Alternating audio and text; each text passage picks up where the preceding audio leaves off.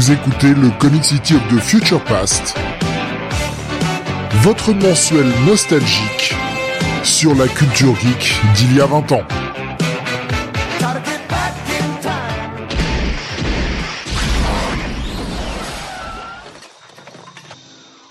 Bonsoir à tous et bienvenue sur le 56e numéro de Comic City of the Future Past. Nous sommes aujourd'hui le mardi 9 août 2022 et avec moi ce soir pour revenir sur ce qu'il sortait il y a 20 ans et faire euh, comme chaque mois le comparo de si c'était réellement mieux avant, le meilleur d'entre nous tous, Don Jonath.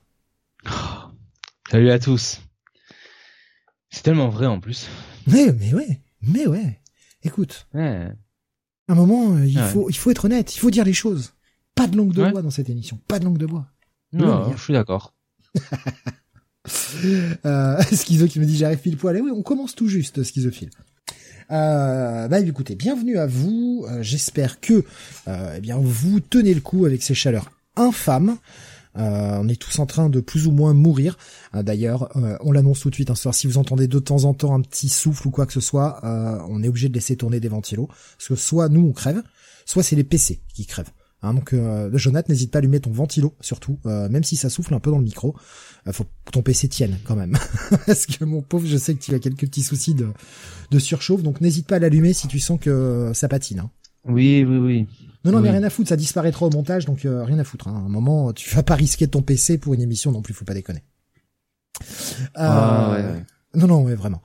Euh, voilà, donc le programme, bah, comme d'habitude, les comics, que ce soit VO comme la VF, la partie ciné avec, euh, bah, on avait dit hein, mois dernier qu'il y a quelques bons titres, effectivement, il y a quelques petits trucs sympathiques, hein, sortis à ce mois d'août 2002.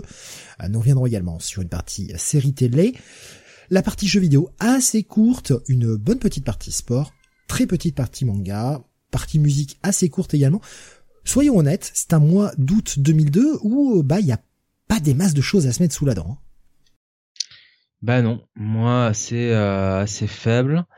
Euh, bah, ce qui, compare, ce correspondait à une certaine époque hein, aussi. Hein, On disait souvent euh, dans les sorties comics, le mois d'août c'était un peu c'était un peu le mois où rien ne se passait, il fallait attendre euh, la rentrée de septembre. Euh, et euh, je trouve ça a quand même changé hein, depuis quelques années. Euh, finalement, bah, il y a, y a moins ce, ce, sentiment de vacances entre guillemets dans l'industrie médiatique, enfin pas médiatique, mais culturelle comme ça. J'ai envie de dire. J'ai cette impression là. Ouais, bah déjà, déjà niveau comics, t'avais souvent, euh, tu sais, ce côté euh, le summer event, euh, comme on avait souvent avec les X-Men, notamment dans les années 90, mais aussi chez Spider-Man, un truc comme ça. Et bah, ce qu'ils considéraient comme summer, eux, commençaient en général fin avril, début mai, allé sur le mois de juin début du mois de juillet. Alors c'est vrai que nous, pour nous, l'été, on est vraiment euh, typiquement sur juillet-août, et pour eux, la saison summer, et même pour les summer, les blockbusters summer movies, on est plutôt sur des, des films qui vont sortir au mois de juin, avec une exploitation éventuellement sur le mois de juillet, et des films qui sortent début juillet avec une exploitation surtout mois de juillet, le mois d'août, quoi. Et euh, passé la fin août, on commence directement la partie, euh, la saison, la fall season, hein, donc la saison d'automne.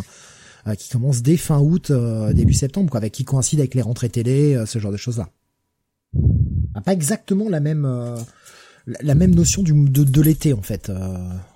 C'est ça a changé et d'ailleurs on l'a bien vu. Hein. Regardez la semaine dernière. Euh, la semaine dernière on est quand même on était quand même sur 24 reviews quoi ou 25 24. Il suffit que je regarde le, le, répertoire de la semaine dernière, je le saurais mais 29 je crois. Non, on était à 20, on était à 24. Attends, je, je vérifie quand même. Ouais, c'est ça. On avait 24 titres la semaine dernière. Euh, la, semaine d'avant, on en la semaine d'avant, on en avait, je crois, 21, un truc comme ça, ou 22. Euh, honnêtement, cette année, euh, on voit que 20 ans plus tard, euh, mois de juillet, mois d'août, ils en ont rien à branler. Et on l'a bien vu, on l'a vu que la semaine prochaine, euh, enfin cette semaine du coup, pardon, dans deux jours là, ça va être Chargeax aussi. Hein. Et ouais. ouais, et ouais. Les choses ont changé quoi. Alexandre il revient juste pour le top 50 de Jonathan. Mais c'est pour ça qu'on est en fin d'émission, pour vous restiez jusqu'au bout. Il nous faut du watch time. Il nous faut du watch time, les gars. Et eh oui, faut des stats. Faut que, je chauffe, faut que je chauffe ma voix aussi, hein, quand même. Eh, une voix de ténor comme ça. Peut-être qu'il y aura du garou ce soir. Si je pouvais, il y aurait du, du garou tout le temps, Steve. Est-ce que tu rendras hommage à un des grands de la, de la chanson, euh, de la, de la comédie musicale qui s'est éteint euh, récemment? Daniel Levy, eh oui, oui, oui, un, des dix commandements, euh, dont j'ai appris qu'il avait quand même eu un fils, enfin un enfant il y a il y a 15 jours quoi, littéralement, euh, le pauvre. Enfin, c'est. Putain, ça c'est dégueulasse quoi. C'est triste euh, pour lui, pour son gosse. Euh, mais Garou aussi rendre hommage à Garou parce que il y a quand même eu une annonce, bah, apparemment d'un nouveau jeu Fatal Fury 20 ans après, donc voilà. Alors là, j'ai pas compris la vanne. Garou Fatal eh ben ça. J'ai pas compris. Eh ben il s'appelait comme ça, euh, non Je crois euh, c'était Garou hein, dans au Japon, il me semble. Ah mais oui, putain, oh j'y étais pas. Ah mais eh j'y étais pas. Oh non, quel blaireau. Mais quel blaireau, putain. Ah Tommy qui te dit bien joué, Jonathan. Mais ouais non, j'ai putain, j'étais pas sur la vanne. Oh là là. Oh là. Garou, Mark of the Wolves, nous disait Tommy. Exactement. Merci Tommy. Ah là là. Quel, euh, quel blaireau. D'ailleurs, hein, dans les euh, dans les décès également, euh, pour les choses un petit peu anciennes. Alors, ça, ça va faire salaud dit comme ça. Il y a aucun aucun moyen de tourner bien cette phrase et de la rattraper. Je suis désolé, mais parce que son succès principal est quelque chose d'assez ancien. On a appris le décès d'Olivia Newton-John. C'est ça s'arrête pas là en ce moment. Ça ne s'arrête pas. Hein. Je préfère pas y penser, Steve. Je j'essaie de pas je préfère pas y penser à ces choses-là. Ouais, mais c'est c'est c'est dingue quoi. Je veux dire, euh, j'ai vu aussi qu'il y avait quelqu'un d'autre qui était décédé. Euh, putain, j'ai j'ai oublié. En fait, le problème c'est que euh, là en ce moment, il y a tellement de de gens qui, en tout cas de, de gens connus qui qui décèdent que ben putain, à peine une news, en fait une news en chasse l'autre quoi. C'est ouais, ça l'année quand même. Malheureusement. Ça l'année. Euh, ben, on va on va démarrer là. On a mis la bonne ambiance. Écoute, on a mis la bonne ambiance. Bah oui. Je pense qu'il est temps qu'on démarre. Putain, comment rattraper ça? Euh, La partie comics, euh, la partie comics VO notamment. Eh bien, avec un top euh, qui se trouve encore une fois bah, sacrément bien chamboulé. Euh, là encore. Avec un, un premier qui là est irrattrapable. Tellement loin devant. Euh, bah oui, euh, c'est euh, Fantastic Four numéro 98. Alors c'était une sortie un peu un peu exceptionnelle puisque bah, le, le comic c'était à moins moins d'un dollar. C'est le 60 finalement. c'est le 60 Ouais, c'est le 60. c'est le... Ah, c'est 60. Moi, j'ai confondu avec, j'ai vu le 98 dollars. Là, je me suis fait. Non, en fait, c'est sa place, c'est sa place dans ce qu'il a ramené en dollars, en fait. Ah d'accord, ouais ouais. Non, c'est le 60 euh, à 0,09 euh, dollars. C'est pratiquement 753 euh, 000 ventes, mais oui. Euh, ouais, vous, vous, vous, vous, vous, vous, ne vous trompez pas. C'est, vous avez bien entendu, c'est, c'est gigantesque. C'est ouais, c'est bah après ils ont fait mieux que DC hein. Euh, DC avait sorti des comics à 10 cents, Marvel fait mieux, ils le sortent à 9 cents. Ça, c'est de la compétition. ouais, ouais, Euh, on était, euh, si ma mémoire est bonne, c'est sur le run de Mark Wade là encore. Hein. Ouais, Mark Wade et Mike Waringo. Hein. Donc euh, d'ailleurs, si vous le cherchez, vous pouvez le trouver, hein, puisqu'il coûtait euh, 60, 60, 60, n'importe quoi, il coûtait 9 cents, mais vous pouvez le trouver actuellement sur euh, eBay à 8 dollars. Dis donc, l'inflation, euh, c'est quand même quelque chose. Putain. Ouais. 752 000 copies vendues, mais du coup, ça n'en fait que le 90e, 18e, pardon, dans le top, si on considère la masse d'argent qu'il a rapporté. Mais après, ce genre de produit est un produit d'appel, un produit promotionnel, où on le fait à vraiment pas cher, les gens, les gens vont l'acheter, se disent, ah, c'est pas mal, tiens, j'achèterai la suite. C'est vraiment pour relancer le bouquin, quoi. Et c'est bien, c'est bien. Je pense, alors après, c'est un point de vue comme un autre, hein, mais euh, je pense que ce genre de système est beaucoup mieux que nous faire sans cesse des relaunchs au numéro 1. Franchement, euh, chez DC en ce moment, avec euh, la litanie de la multitude de titres Batman qu'ils ont, il y en a bien où ils pourraient faire une opération comme ça, tu vois, par exemple. Tu, tu fais un tu fais un petit euh, un, petit comic à 50 cents ou même à 1 dollar parce que quand on est sur des comics à 5 dollars aujourd'hui, tu le fais à 1 dollar, ça va booster un peu artificiellement les ventes, c'est certain, mais sur ces gens qui l'auront acheté en plus de d'habitude, il y en aura peut-être quelques-uns qui vont rester pour euh, acheter le numéro euh, le numéro suivant pour prendre la suite de l'histoire. Et c'est tout ce qui compte en fait, c'est grappiller de nouveaux de nouveaux lecteurs. Ouais. Plutôt que faire Ouais. des numéros 1 où en fait on sait très bien que les numéros 1, ouais, se vendent, mais parce que beaucoup spéculent et vont pas suivre la série derrière. Ils achètent le 1 mais jamais le 2. Quelle que soit la qualité de l'histoire en fait, malheureusement. Euh, un jour peut-être, euh, ils reviendront à ce, ce genre de système. Donc voilà, on a un premier euh, qui écrase tout mais qui rapporte pas tant de thunes que ça. Par contre, le vrai premier de ce top, Oui, le vrai, le vrai, le seul qui compte. Pour le Transformer euh, Generation 1. Ouais. Troisième mois consécutif, je crois. Euh, numéro 5, 131 000 euh, copies vendues, donc euh, bah, ça se tient toujours aussi bien. Bah ma foi, quand même, hein, Dreamwave, euh, il se mettait bien hein, à l'époque. Hein. Ah, ils ont fait du blé, c'est clair. Ils ont fait du blé, les mecs. Ouais. Et malheureusement, la boîte a coulé derrière. Mais euh, Ça a duré ce que ça a duré? ouais. Euh, et qui sont d'ailleurs Dreamwave qui se place bien parce qu'ils sont également troisième du top avec un autre titre Transformers. Oui. Le deuxième Un numéro de. Armada. Transformer Armada, donc euh, adapté de du dessin animé hein, qui venait de sortir, euh, près de 117 000 ventes, c'est euh, c'est vraiment euh, excellent. Euh, et puis pour continuer sur euh, bah, les adaptations de, de dessins animés, on a euh, la sortie euh, donc euh, du numéro 1 de Thundercats, Thundercats pardon, chez DC, euh, qui est quatrième du classement. Euh, Ouais, donc sous, le même- label Wildstorm en réalité. Hein, euh, et troisième en, en, en dollars shares euh, avec pratiquement ouais, plus de 108 000 euh, euh, plus de 108 000 copies. Alors je regarde vite fait, et ça m'a le- pas l'air ça m'a pas l'air d'être l'adaptation de, de l'ancien enfin de l'ancien animé quoi pas du Ouais. nouveau Et, et on a également euh, le numéro 0 qui est sorti le même mois, qui est neuvième. C'est-à-dire qu'ils sortent un Ah oui, numéro oui. 0 à 2,50, ils en vendent 103 000, il est neuvième du top. Et ils sortent un numéro 1 le même mois à 2,95, ils en vendent 108 000, il est quatrième du top. Les mecs là, font coup double. Les mecs font coup double. t'imagines si DC avait sorti un comics Power Rangers à l'époque mais ils en auraient vendu 500 000 Mais c'est, enfin, on voit que la, la mode est aux licences il y a 20 ans.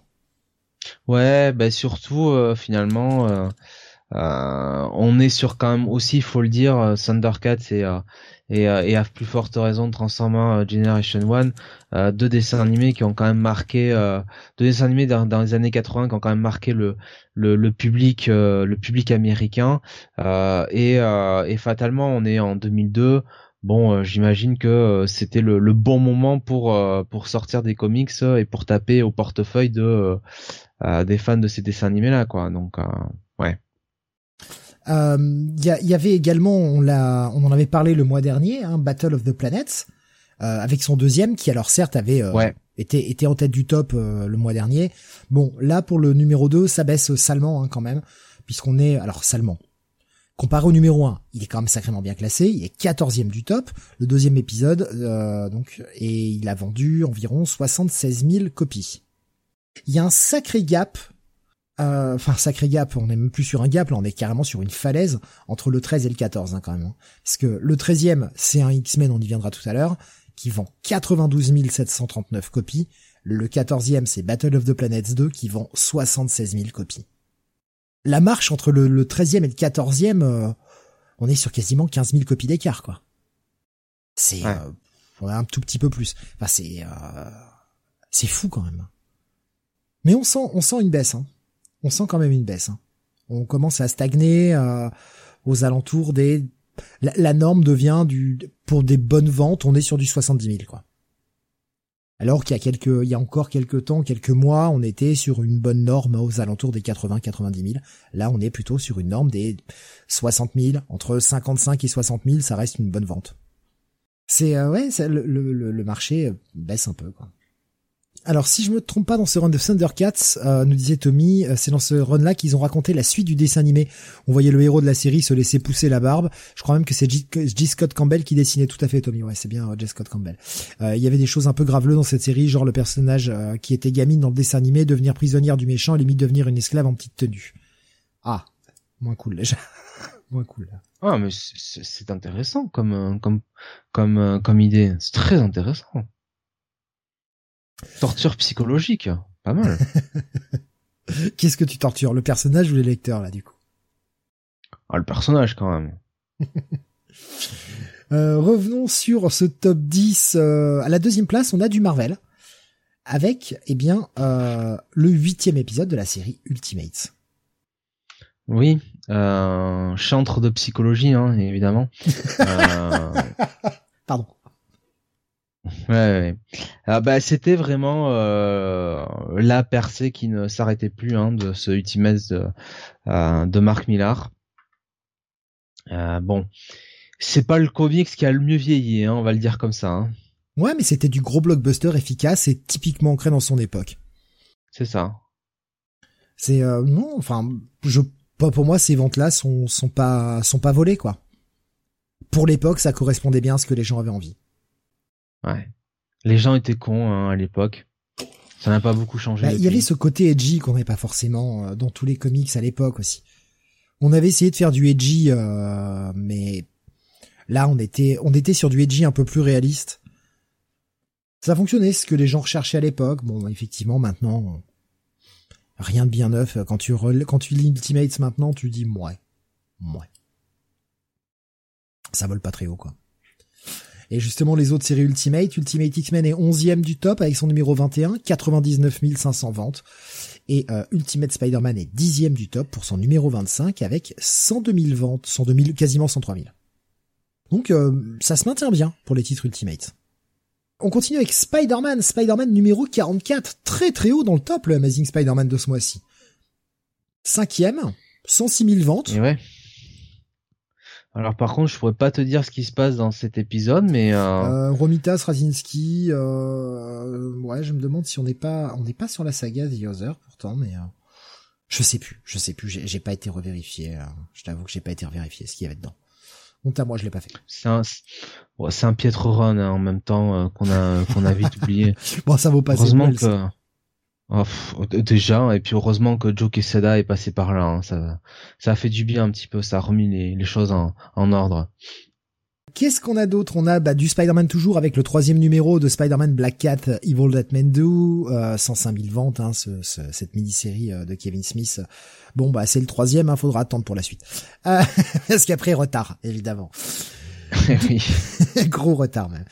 Par contre, ce que l'on peut voir, c'est que, bah, on en parlait un petit peu, les titres Uncanny X-Men et les titres New X-Men descendent Ouais. un peu en termes de vente. Eh mais oui. Par contre, ce sont Eh oui. des lecteurs très fidèles. Puisque deux titres de chacune des séries euh, au mois d'août 2002. Oui, mais euh, Steve, euh, on voit bien que New X-Men se casse la gueule, que ça s'effondre. Hein, on voit tout le travail de Grant Morrison là-dessus. Euh, ça ne vend plus que euh, 150, 100, 105 000 euh, euh, unités. Euh, Qu'est-ce qui se passe? Que fait Marvel? Que fait la police? Euh, Voilà, Hein, il a détruit cette franchise, littéralement. Ouais, 105 000, bon, c'est euh, franchement, c'est pas une si grosse baisse que ça. Ça va. Et Non, ça moi, va, ça ce, que, ce que je trouve, ce que je trouve bien, c'est que, enfin, vraiment, il y a une grosse stabilité. On a le 130 et le 131. Le 130 est huitième, le 131 est septième, et euh, ils ont 10 ventes d'écart, quoi. C'est-à-dire qu'on est à 105 464 et Ouais. à 105 474. Donc on a vraiment un public ultra fidèle euh, qui euh, qui achète, euh, enfin voilà, les, enfin les comic shops en tout cas font leurs commandes et euh, ça ne baisse pas. Euh, pareil pour Uncanny X-Men qui sont un petit peu plus bas dans le top, 12e et 13e. Le 410 vend 92 880 et le 411 vend 92 739. Donc on va dire euh, c'est une centaine de copies en moins, 150. C'est franchement c'est stable quoi. C'est vraiment très stable. Ouais. Ouais, ouais. Bon après Uncanny X-Men n'était pas très lisible. Hein. C'est Chuck Austin, Euh. c'est pas lisible quoi. Ah ouais, ouais. Ah, c'est Chuck Austin, c'est dégueulasse. Putain, c'est crade. Qu'est-ce que c'était pourri ça. Drôle d'équipe Euh, hein, quand même, hein, entre euh, Chuck Austin sur Uncanny, euh, Grant Morrison sur New X-Men, euh, Chris Claremont qui revient sur Extreme X-Men, euh, ou je sais plus si c'était déjà fini à l'époque, mais euh, euh, Euh, ouais. Non, Extreme, ça continue, puisque Extreme est 10, euh, le- son numéro 17 Ah ouais. et se classe 17ème du top d'ailleurs, euh, 69 345 ventes. Ça va. Ça va un tout petit peu moins qu'Wolverine, euh, 3000 copies de moins qu'Wolverine, euh, qui est euh, à son numéro 180. On approche de la fin de, de la première grosse série Wolverine. Bon, pas encore, hein, mais euh, ça va jusqu'au 191 ou 192 de mémoire, quelque chose comme ça, la première série, euh, qui est 16ème du top là aussi. Non, du, score honnête. Du score honnête, franchement. Mais euh, bah tout ça fait que bah DC empathie forcément. Euh, puisque bon bah on Ah, a les DC, Thundercats euh, qui se classent, oui, mais c'est du Wildstorm, c'est pas du DC proper. Ouais. Le premier titre d'ici proper, c'est JLA qui est 20e. 69e Ah. épisode, seulement 20e quoi. Ouais, c'est catastrophique. Hein. Ouais, là, ils se prennent une, une sacrée branlée. Alors, euh, on a JLA qui est 20, 23, j'ai j'ai dit 20e, pardon, 23e. Ah oui, non, c'est qu'il y a deux titres, excusez-moi. Voilà, je le, c'est Ouais, qui- 20 ils sont 20e et 23e. Ouais, ouais, ouais, il y Le a- il y a- 69 est 20e, le 70 est 23e. Il y avait deux titres, ouais. Deux titres euh, sortis. Euh, Green Arrow est 24e. Euh, derrière, qu'est-ce qu'on a? Batman qui est 30e avec son numéro 606. Batman est 30e, rendez-vous compte, quoi.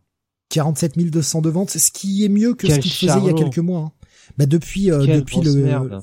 Le crossover euh, Bruce Wayne euh, fugitif Bruce Wayne murderer en fait depuis qu'il y a eu le, Ah. le- les Tencent Adventure, ça vend mieux, ça vend bien mieux. Quelle est l'équipe de tâcherons qu'il y a dessus? Alors je vois un Brubaker, McDaniel. Ça, ça a l'air vraiment de naze. Hein. Quel enfoiré. Attends, c'était une bonne équipe pourtant. Et sur Détective, donc Détective est lui euh, 34e pour son 773e épisode, 45 300 ventes. Voilà, il y a de 2000 euh, copies d'écart euh, entre les deux titres. Et sur Détective, on avait euh, Greg Rucka et euh, Steve Lieber, je crois. Dessin. Sacrée équipe.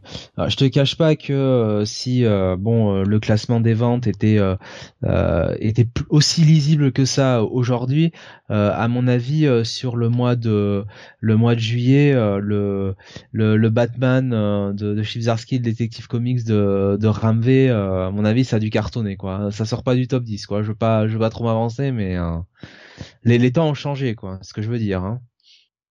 Ouais, c'est franchement, euh, franchement, c'est, tu vois, tu vois la différence d'époque. C'est fou hein. Mais ouais, je, moi j'aimerais bien qu'on, enfin, honnêtement, moi j'aimais bien cette époque. Franchement, euh, Batman, euh, Batman, détective, je trouve que ça tournait bien. C'était pas les trucs les plus sensaces du monde, mais c'était très honnête en fait.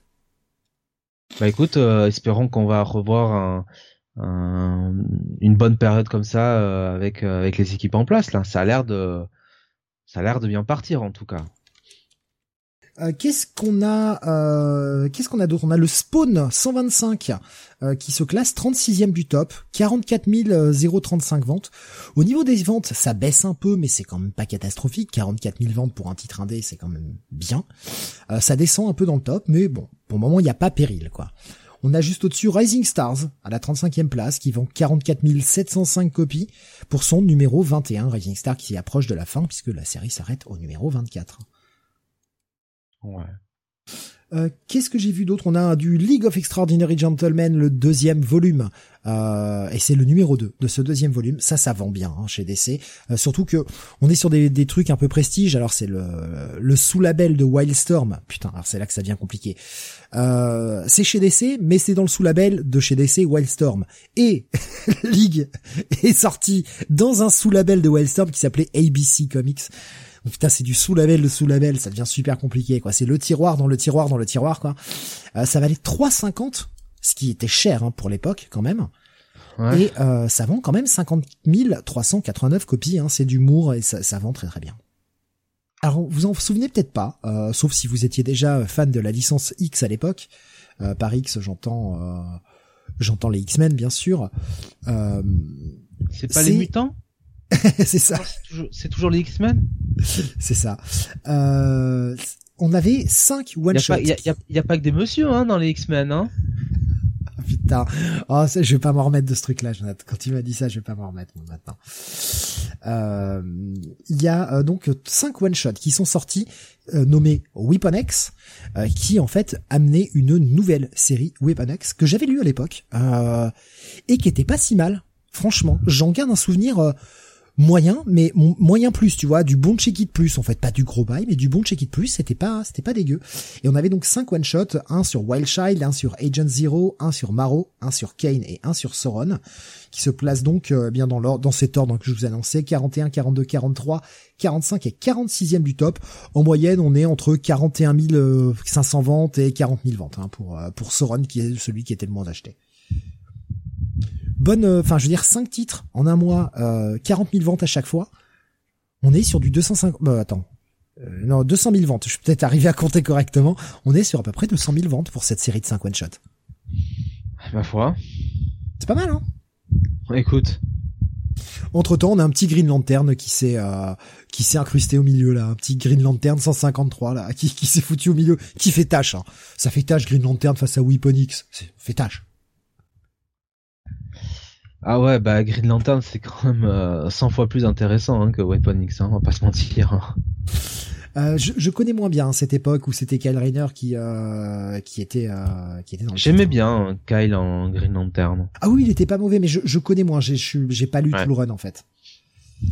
Euh, qui était écrit par John Winnick à l'époque. C'est sûr que c'était pas, c'est moins le côté euh, Al Jordan. Bon allez, euh, on met des tartes et puis on réfléchit après. Hein. Il y avait John Winnick au scénar, Del Eaglesham au dessin et Rodney Ramos à l'ancrage. Eh, Del Eaglesham, hein, quand même. Ouais, non, mais l'équipe est pas dégueu. Hein. Franchement, l'équipe est loin d'être dégueu. Hein. Mais je j'ai jamais lu. Euh, j'ai, enfin, j'ai lu quelques trucs. C'est vraiment pointillé. J'ai des gros trous là-dedans. Il faudrait que, faudrait que je lise ça bien, un de ces quatre. Euh, et puis, bah, je crois qu'on a fait le tour hein, pour les Big Two, à moins qu'il y ait des trucs. Ah oui, non, Spider-Man Daredevil que j'ai oublié, euh, Jonath, que t'avais mis alors. Excuse-moi. Oui, parce que euh, moi, je ne sais pas ce que c'est, hein, ce truc-là, je te le dis tout de suite. Hein. C'est une mini-série. ah oui, euh, merci. Je, je, je... merci. merci beaucoup. Oh, tu m'éclaires, dis donc. euh, Spider-Man Daredevil de 2002, c'était fait par qui déjà ce truc? Euh, 2002. Putain, Attends, je regarde la couve là. Je retrouve. Euh, c'est chez Marvel Knights. Ah. Et je vois pas, je vois pas J'ai dû, qui. j'ai dû lire ce truc. J'ai dû lire ce truc, mais j'en garde pas de souvenir. Attends, je regarde. Euh, Brett Matthews et Vatch Mavlian. Oh, putain, je j'ai aucun souvenir de ce truc. Mon dieu. Si on a des auditeurs là euh, qui, qui, qui s'en souviennent, euh, faites-nous ça signe. Est-ce que ça vous parle Ouais, je regarde la cover. Non, en fait, non, je, ça me dit rien du tout. Ça me dit rien du tout. Ah non, non, vraiment, ouais, non. Je, non, là, vraiment, ça me dit rien. bon, bah, écoutez, c'est une mini-série. Il y a Spider-Man, Ouais. il y a Daredevil. Voilà. Bon, check it at best, quoi. Ça doit pas être une lecture euh, déshonorante, je pense. À moins qu'on ait euh, Spider-Man euh, qui commence à baisser le bas de son costume en tendant le cul vers Daredevil en disant prends-moi Matt. Je pense pas qu'on soit sur une catastrophe, quoi. Hein, Kevin Smith, c'est toi que je regarde en parlant, en parlant comme ça. Ouais, mais encore Steve, hein, c'est totalement in caractère. Tout le monde tombe au pied de Matt. Ah ben, euh, c'est normal, c'est normal. je pense Voilà. que si Matt se voyait lui-même dans le miroir, il tomberait à ses propres pieds. Et puis honnêtement, si on faisait le crossover ultime, Steve, euh, le, le crossover euh, Daredevil, euh, Nightwing, tu vois Alors là, Ah ouais. alors là. Ah ouais. Qui en aurait le, qui aurait le plus de Ah conquêtes à la fin du comics? Ah, remarque, ouais, si, on- si on, pa- si on part sur cet angle d'attaque, ouais, ça peut être pas mal. Après, si tu veux faire un, un crossover pour les sidekicks, tu fais... Euh... Ah putain, mais si je retrouve pas son nom, du coup, ça me foire ma blague. Blind Spot. Blind Spot, merci, Blind Spot Nightwing. ouais, non, là du coup. Euh... là, là, d'un coup. euh, D'ailleurs, où est-il? Où est-il, Blind Spot, putain? Zarski, c'est vrai. ramène-le Ramène-le nous, putain Mais eh, peut-être qu'on va le trouver hein, sur leur voyage là euh, du côté de la main. Euh, Ouais. Peut-être qu'il va être dans l'un des cachots. Hein. Ça, ça m'étonnerait pas. Ou qu'il ait été, euh, tu sais, qu'il ait été turn par la main. hein. Ça Ouais, m'étonnerait pas de le voir un truc comme ça. Ch- Charles Soule euh, a beaucoup utilisé Blind Spot justement avec des relations avec la main et et on sait que Chip aime bien réutiliser les, les, les idées des, des précédents auteurs donc pourquoi pas. Hein. Ouais, parce que le personnage, enfin, il y avait tout à écrire dessus. Le personnage est pas mauvais. Hein, je pense qu'on peut en faire un truc de Blind Spot. Bah, ouais, c'était l'une des bonnes idées de, de, de Charles Soule, hein, très franchement. euh, il, il, euh, ouais, il faisait du, il faisait, il faisait du bon boulot, quoi, avec le personnage. Alexa qui nous dit Matt qui se tape toutes les Barely Legal de Marvel. Let's go. Oh, merde. Merde. Euh, au rang des autres sorties euh, et notamment eh bien des sorties indé, euh, dans ce qui nous reste deux gros trucs, enfin deux gros trucs.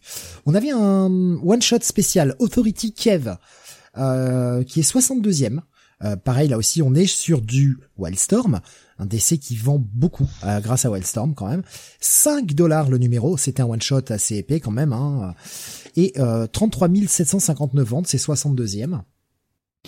Et puis euh, bien plus bas dans le classement, mais euh, ça reste, eh bien ça reste une très bonne mini-série avec un tout petit chiffre, parce que eh bien là justement ils ont voulu jouer le, fait de ne pas s'appuyer sur les licences, parce que c'est un titre Wildstorm dont je parle.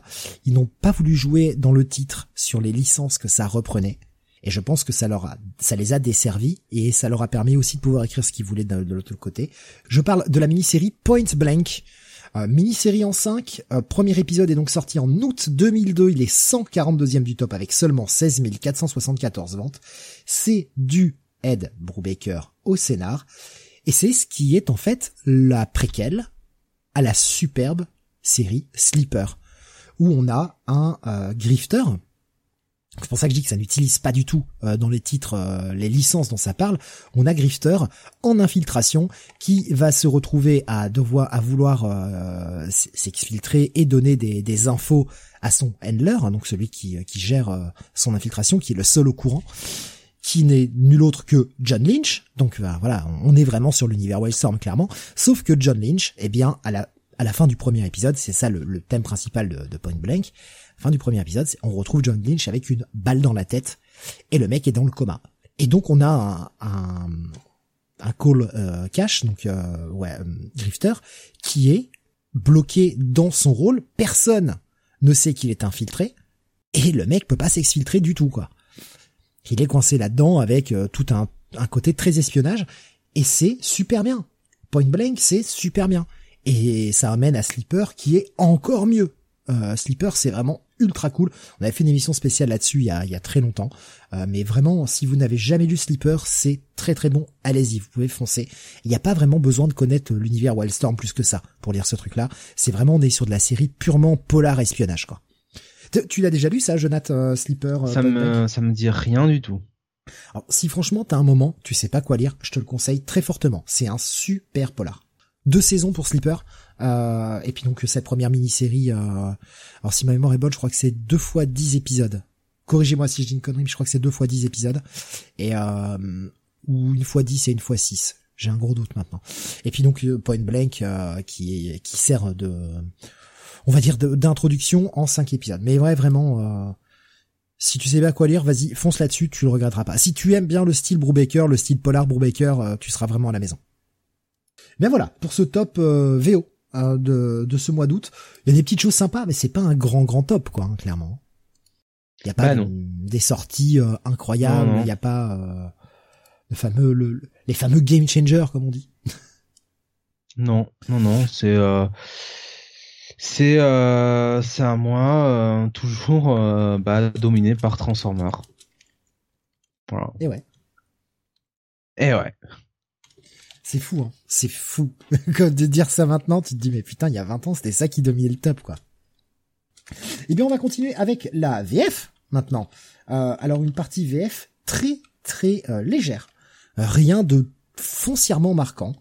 Euh, on a eh bien, chez Panini, pour commencer, la sortie du Spider-Man 31. Oui. Dans lequel nous avons euh, eh bien du, du Amazing Spider-Man, du Peter Parker Spider-Man, euh, un extrait de Shadows and Light, euh, qui était une série en noir et blanc, et le Spider-Girl 25. Voilà. Ouais. C'est histoire de, de de le préciser, il n'y a pas, pas grand chose. On a également dans un X-Men hors série, le X-Men hors série numéro 9, la mini-série X-Men, euh, Extreme X-Men, pardon, Savage Land. Alors, il la publie assez vite puisque on avait parlé le mois dernier du lancement du magazine euh, Extreme X-Men tout court. Avec le premier épisode, euh, sortait donc au mois d'août le numéro 2 avec le deuxième épisode. Aux surprises, ils publient ça dans l'ordre. Et ils nous ont sorti le même mois la mini-série Extreme X-Men Savage Land, donc qui était en quatre parties. Et ils l'ont même sorti un petit peu en avance, puisqu'en réalité, le premier numéro de cette mini-série est sorti en même temps que le numéro 5. Alors, les deux peuvent se lire indépendamment, c'est pas trop un problème. Mais euh, tu dis que là, ils ont pris un peu d'avance, quoi, sur le sur le truc. c'est euh, Chris Claremont toujours au scénar, hein, euh, comme sur Extreme X-Men, sauf que là cette fois-ci on n'a pas Salvador Larocca au dessin pour cette mini-série, on a Liam Sharp. Ah. Voilà, alors un Liam Sharp quand même moins inspiré que ce qu'il fait maintenant. Hein. C'est pas moche, hein, mais euh, c'est pas le Liam Sharp d'aujourd'hui. Hein. Je crois que cette semaine il y a le deuxième numéro de de, de cette série dont je cherchais le Oui, le, le, le, le, truc, euh, le truc de Liam Sharp là qu'il a sorti chez Image? Ouais, le truc, euh, le truc dont j'ai rien compris, mais euh, pourquoi, pour lequel c'est un absolute buy. Euh, On en avait comme ça. ouais. Euh, Strange Book One, The Dragon and the Boar, numéro oh, putain, oui. Ah oui, avec le titre à rallonge là, putain. ce titre de con, putain, il est long ce et, titre. Et, et c'est, c'est long, mais le numéro 1, Gros gros bail. Et il y a Liam Sharp effectivement qui euh, euh, qui euh, qui se lâche totalement quoi. Je vais essayer de rattraper le numéro 1 parce que du coup je l'avais pas lu. donc je vais essayer de le rattraper puis pouvoir lire le numéro 2 pour cette semaine. Eh ben bon courage. ça donne envie. ça donne envie. Ah va falloir un peu plus d'effort de lecture que Twig, hein, je te le cache pas. Hein. Oh, alors ça c'est bas monsieur, ça c'est un coup de pied, c'est bas monsieur. C'est pas gentil. Ah, monsieur bah, je commence à regretter mes paroles de début. Je suis désolé de te le dire, hein, mais bon, euh, dans, dans ce comics de Liam Shark, il y a un peu plus que euh, euh deux bulles de texte, hein, donc euh, forcément, ouais, non, ça prend du temps. Ça avait, ça avait l'air complet, ça, ça, avait l'air, enfin, c'était surtout très très verbeux et malheureusement, j'avais pas, j'avais pas le temps cette semaine-là de, de le faire, alors que pourtant j'avais, je l'avais mis sur ma liste, mais j'ai pas le temps de le lire, malheureusement. Je vais essayer là de le rattraper. On termine avec Semic. Comme je vous ai dit, un petit mois. On parle pas de toutes les sorties VF, bien évidemment. Il y a plein d'autres choses qui sont sorties, mais on essaie de parler des trucs un peu marquants parce que sinon on s'en sort pas. L'émission fait 8 heures et, euh, et voilà. Euh, il y avait le spécial DC numéro 15. Alors pourquoi il est important déjà, enfin important, en tout cas marquant? D'une, euh, parce que c'est un projet Paul Dini, Alex Ross Hein, Il nous avait fait, euh, et notamment Alex Ross qui était passé sur la, la Trinité, hein, qui avait fait un Batman, qui avait fait un Superman, qui a, là qui nous fait un Wonder Woman. Donc l'esprit de la vérité, Spirit of the euh, Spirit of Truth en anglais. Euh, ça vous parle peut-être, euh, vous dites peut-être, mais vous en avez déjà parlé de ce truc. Ouais, on en a parlé pas plus tard qu'il y a deux mois, puisqu'en fait Soleil l'avait sorti en format librairie. Deux mois plus tard, Semic le réédite en mode kiosque, donc du coup à vraiment vraiment moins cher parce que le bordel était à 4,60, 4,60€. Euh, donc sorti deux mois plus tard en kiosque, quoi. Pour ceux qui l'avaient raté ou qui voudraient une édition beaucoup moins chère. C'était pas courant de voir ce genre de choses là à l'époque. Euh, Tommy qui nous dit c'est le one shot par de, Wonder par le duo euh, Ross et Dini. C'est exactement ça, Tommy, c'est ça. Qui est pas incroyable, franchement, assez euh, assez passable. Mais bon, ça reste du Alex Ross, c'est quand même très joli à regarder. Oui, c'est très statique, on est bien d'accord, mais c'est quand même très beau. À un moment, voilà, c'est très beau, quoi. Mais ça raconte pas grand chose. euh, ah, Alexin qui, qui propose un crossover ultime. Euh, défi en temps limité, Matt va sur Temisira et Dick va sur Krakoa et on compte le nombre de points à la fin ouais, ben rien à faire. Dick va gagner. Hein. je vois Rasmus qui nous dit je suis désolé, je tousse beaucoup ça. Alex Ross, euh, euh t'en as deux dans ta bibliothèque euh, pour faire joli et c'est tout. Souvent Kingdom Come. Bah ouais, ouais, mais c'est très beau. Hein. Ça reste très très beau. Et on a fait le tour. Eh bien, des sorties VF marquantes. J'ai rien trouvé d'autre de foncièrement marquant. Toi non plus, Jonathan à chercher, mais ouais, y a, bah après c'est les séries qui suivent leur cours. Hein. pourrais vous parler d'un, numéro de Marvel Heroes, je crois que c'était le 20 qui sortait, qui contenait l'annual 2001 euh, d'Avengers, écrit par Kurt Busiek, euh, avec euh, justement un moyen d'essayer de redonner un petit peu d'importance, qui est un one shot centré pas mal sur euh, Hank Pym et les différentes personnalités d'Hank Pym. Le truc est sympa, le truc se laisse lire, et on avait un, un backup également par Kurt Busiek. Euh, sur sur Iron Man qui essayait de bah, de faire face aux conséquences de de ce qu'il avait fait pré-onslaught. Alors le mec le tape en 2001, hein, tu vois, donc euh, il a traité le sujet plus tard, mais euh, mais c'est en fait c'est Jarvis qui euh, qui répond à à plein de fan mails et notamment il y a cette séquence là sur sur Iron Man sur est-il coupable de des crimes de The Crossing ou pas en fait. Voilà, bon, c'est pas, c'est lisible. Franchement, ça se lit très bien. C'est pas incroyable, mais ça se lit très bien. Et on va donc passer maintenant, eh bien, à la partie cinéma, puisque nous en avons fini avec la partie comics. Et la partie ciné, alors c'est pas la bonne touche, c'est celle-ci. La partie ciné avec, eh bien, pour commencer, un gros, un gros film. Bah, le gros film, hein, de toute façon, de, bah, de cet été, même, ah. euh, carrément. Je t'avouerai que euh, celui que je te surligne, moi je l'attendais fortement. Il y avait une très grosse com. Bon, déception. Arrête, euh, déception derrière. Euh, déception, mais arrête tes conneries là. De toute façon, à l'époque, t'étais à la fuck, hein donc voilà. Et alors Non mais monsieur, nous étions en août, c'était les vacances. vous ne savez pas de quoi vous parlez. Le gros film de cet été-là, c'était Men in Black 2, ah oui, le 7 août. Que j'attendais avec impatience. Hein. Sincèrement, j'avais beaucoup aimé le 1. Ah bah oui. Enfin ça fonctionne super bien. Moi, j'aime bien Men in Black, quoi. franchement. 140 millions de budget, 442 millions au box-office pour la suite des aventures de, de l'agent K, incarné par Tommy Lee Jones, et l'agent la, euh, J, euh, incarné par euh, Will Smith. on a surtout Lara Flynn Boyle hein, qui joue qui joue une méchante, Lara Flynn, Boyle, la magnifique procureure hein, de, de The Practice.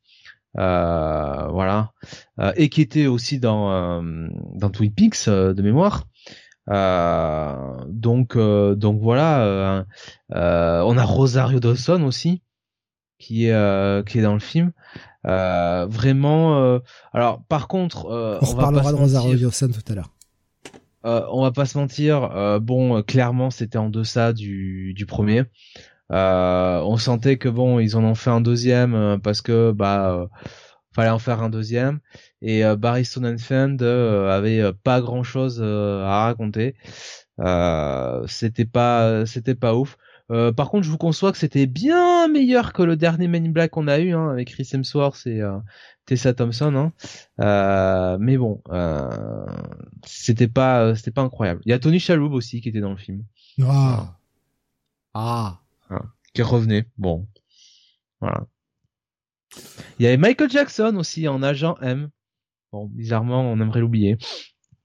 Mais c'était le, c'est celui où en fait euh, bah, l'agent K, euh, donc Tommy Jones, avait de décidé de prendre sa retraite, quoi, grosso modo, et se faisait effacer la mémoire, mais euh, finalement une enquête oblige à le ramener. C'était la fin du, de toute façon, c'était la fin du, du premier. Euh, à la fin du premier, il perdait la mémoire hein, et euh, euh, t'avais Jay qui qui qui partait avec son nouvel associé qui je crois était le le, le personnage bah, de la de la médecin légiste là incarné par Linda Fiorentino je crois. Et en fait bah non là ils ont décidé bah non en fait on va refaire l'équipe du départ. ok. Bon, voilà. C'est euh, non, enfin le, film est le film est sympathique, ouais, on est d'accord. Il est moins bon quand même que le. Ah oui, franchement. Il est moins bon que le premier, mais euh, je le trouve pas déshonorant, tu vois.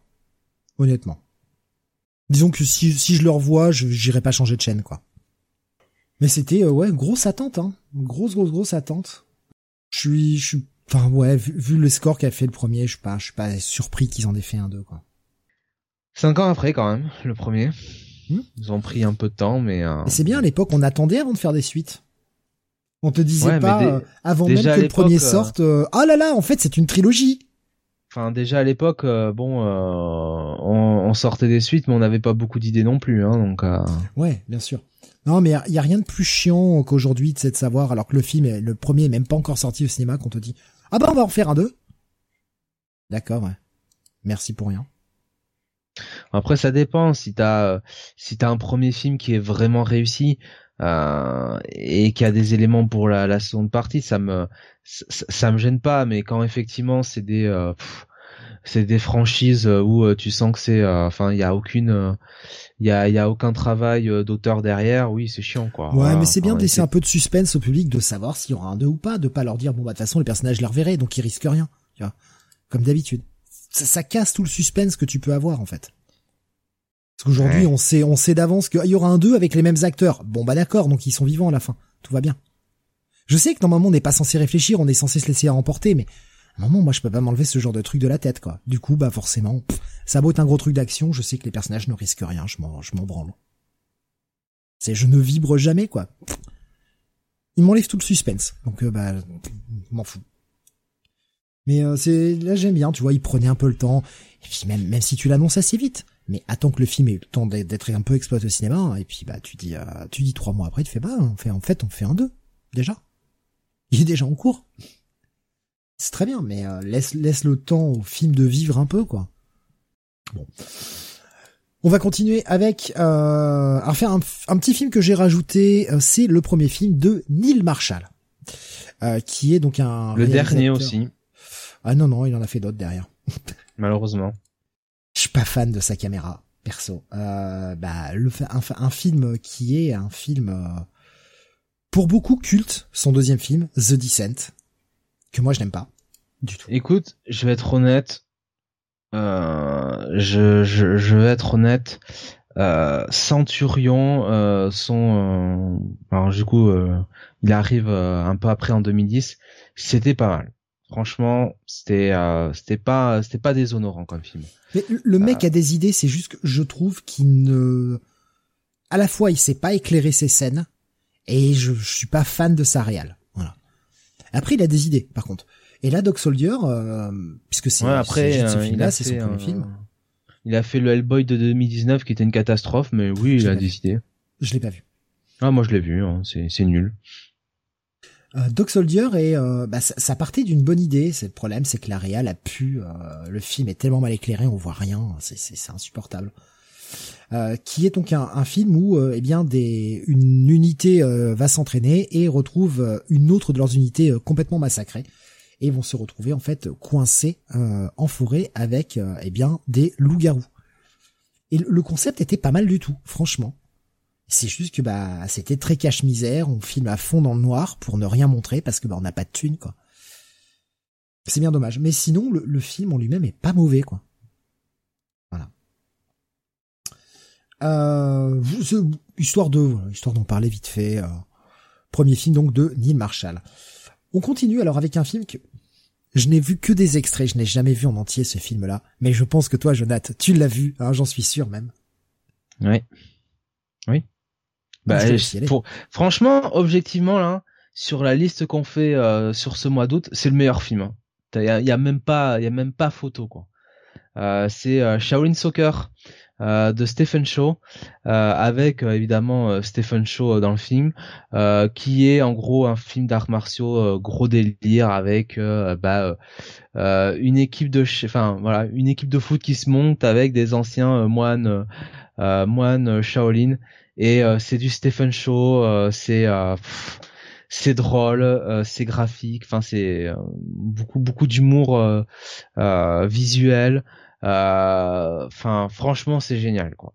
C'est vraiment et euh, et plus tard, alors je crois que c'est en 2005 du coup, euh, il me semble que c'était toujours sous la, la, la caméra de Stephen Shaw. C'était alors c'était Kung Fu seul en en en français. Euh, en anglais pardon. Et c'était Crazy Kung Fu en, en français qui était enfin franchement qui était un film incroyable qui qui rendait hommage à toute tous ces films de tu sais de Hong Kong euh, de kung fu tout mm. ça euh, avec des anciens acteurs qui revenaient euh, enfin totalement un gros délire. C'était fantastique. Et Shaolin Soccer c'était un peu la finalement la version la version alpha de de de de, de, de kung fu seul. Et ouais c'était moi moi j'ai j'ai adoré ce film que paradoxalement j'ai vu sur Arte ah ouais Pour la première fois. Ouais. Je l'ai vu sur Arte parce que je l'ai pas vu au cinéma en fait. Je l'ai vu euh, quand il a dû sortir, euh, enfin quand il a été diffusé peut-être un an après ou comme ça sur Arte. Je me souviens l'avoir vu sur Arte et euh, enfin c'était c'était génial quoi. J'adore ce film quoi. J'en ai vu que des bouts. Je l'ai jamais regardé en entier en fait, Charlene Soccer c'est drôle, euh, c'est euh, toujours ces personnages que joue un peu euh, Stephen Shaw quand il joue un peu ces personnages de Margoulin, un peu un peu tête à claque et tu sais un peu ouais qui essaie de la faire à l'envers et puis finalement il a un destin plus fort que lui. Enfin c'est non mais faut franchement bon si vous en avez un à regarder, ce sera peut-être plus Crazy Kung Fu, mais Shaolin Soccer, c'est vraiment vraiment bien. Il y a Alexin qui dit qu'ils sont censés faire une suite à Crazy Kung Fu d'ailleurs. Ah bah qui qui s'y aille hein. Qui s'y aille, moi ça me gêne pas hein. Erasmus faisait, il y a aussi euh, tout le retour des films chinois en France. On a eu toute la vague de sorties au cinéma de Hero, Le secret des poignards volants, Taichi Master, etc. Oui, oui, mais c'était des, des, très bons films. Bon, on a toujours eu hein, quand même euh, mais euh, des films. Ouais, c'était cette, cette époque-là, euh, début 2000, on avait un espèce de, de redécouverte du cinéma hongkongais d'un coup mais c'est avec Tigre et Dragon, je pense. Mais après, euh, on a quand même toujours eu euh, des, des, sorties de, de films, euh, de films asiatiques comme ça. Hein, donc, on, a, on, a eu, on a eu un petit creux parce que il y avait toute l'exploitation vidéo, tu sais, vidéo club, etc. Et à l'époque où on a commencé à passer entre l'époque DVD et finalement que les vidéoclubs ont commencé à perdre un peu, il y a eu une espèce de, de période de creux là de quelques années. Et après, c'est revenu sur le devant de la scène. Je pense qu'en France, en on France a eu et à l'étranger d'ailleurs. Hein. Récemment, on a eu les Detective D hein, qui sont sortis. Euh, ouais, non, mais je veux dire, tu sais, fin, fin des années 2000, euh, fin des années 90, début des années 2000, là, euh, on a eu quand même un creux où on avait moins de, de films hongkongais qui sortaient. C'était moins accessible. Ça restait accessible quand même, mais c'était vraiment pour un public de connaisseurs. C'était moins grand public. Mais euh, ouais, il y a eu il y a eu une espèce de seconde vague parce que je pense que les droits à l'international devaient pas s'acheter très cher et finalement ça permettait de pousser du film à mort et puis il y avait un public qui en demandait en fait. Parce que bon, tu, tu, l'avais dit, hein, je crois le budget, tu l'as cité. Hein, euh, je dis pas de bêtises que je le je le recite pas. De, de, de quoi de quoi de quoi? De, de, Shaolin, Soccer. Non, je l'ai pas non, cité. Tu, tu l'as pas cité. Ouais, 10 millions de dollars et euh, 42 millions euh, au box office. Donc euh, ouais, le film a été rentable en fait. Ouais, voilà, 40 42,8 hein même. Hein. Donc euh, non non mais mais après enfin je pense que le film euh, a eu euh, un, un, un, un, succès culte quoi après et je pense qu'en vente de DVD ça a dû cartonner. Hein. Oui oui oui c'est clair. De toute façon je pense que c'est plus des films qui cartonnent en exploitation vidéo réelle qu'au ciné en fait. Ouais voilà avec le le le, le... bouche à oreille. Hmm Complètement. On continue eh bien, tu vois, c'était ce film-là dont je te parlais que moi j'attendais beaucoup. Euh, vraiment, hein, je déconne pas. Le règne du feu euh, de Rob Bowman. Nice. Parce qu'il y avait une bonne grosse promo, parce que moi à l'époque je faisais pas mal de jeux de rôle, etc. Et putain, tu, tu me proposes un film, tu me proposes un film avec des dragons, des trucs comme ça, putain, ça avait l'air ouf quoi. Et malheureusement. Ouais, ouais. Et malheureusement, bah, le film est, un peu un ratage. et et pourtant, quel casting, hein, parce que Christian Bell, euh, Matthew McConaughey euh, pour pour mener le film, euh, Isabella Scoruppo hein, aussi qui sortait quand même de de, de GoldenEye hein, de, de mémoire, Gerald Butler, Gerald Butler dans le film, il y avait quand même un sacré des sacrées têtes d'affiche et ouais ouais pas bon quoi. Bah, le, film le film fonctionne pas bien quoi. Il est il est mal branlé. Il y a vraiment des gros problèmes de rythme ils ont ils ont voulu faire en fait un, un espèce de de film de dragon. En fait, ils nous ont vendu un gros film de dragon, euh, truc comme ça, un peu en mode héroïque fantasy, alors qu'en fait, pas du tout. On est sur du post-apo. Ouais, une dystopie. Et et déjà, t'as t'as une première euh, t'as un premier choc en te disant, mais attends, j'ai pas l'impression que ce soit le film qu'on m'avait vendu dans les bandes annonces, ça. Et ouais, je sais pas, le, le film fonctionne pas bien. Il y a un gros problème de rythme. C'est c'est pas ouf, c'est pas ouf. Pourtant, ça aurait pu marcher, hein. Il y avait du potentiel dans ce putain de film. Rasmus nous dit j'étais hypé et nope.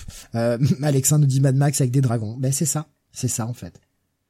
C'est ça. Et euh, ouais, dommage. Dommage un, un...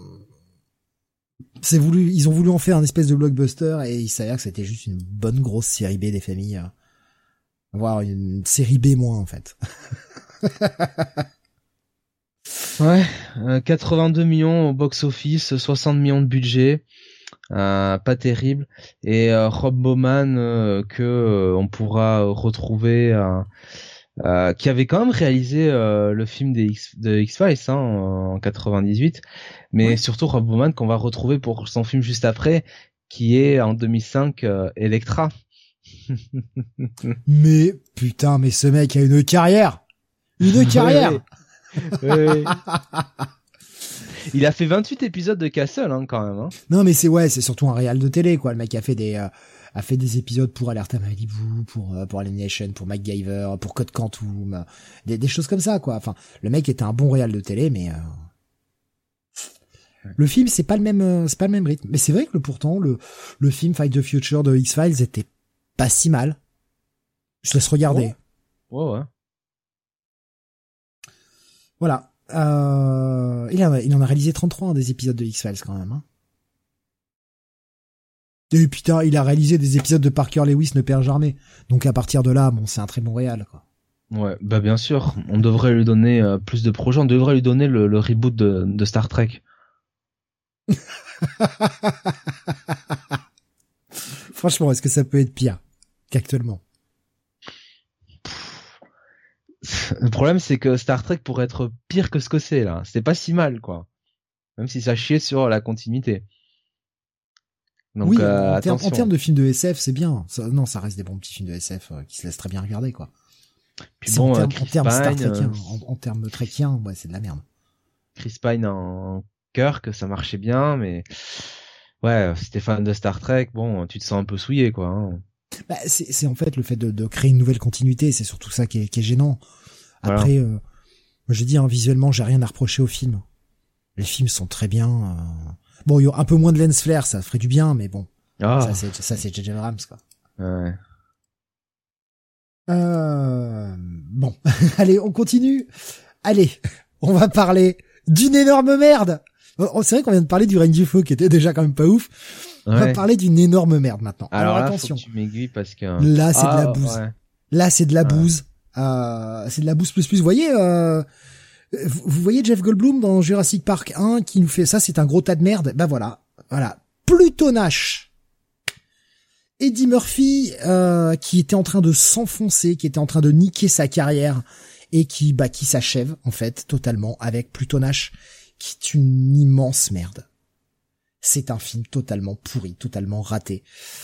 Et c'est un des plus gros échecs commerciaux de l'histoire du cinéma. Le film a coûté 100 millions de dollars. Il en a rapporté 7.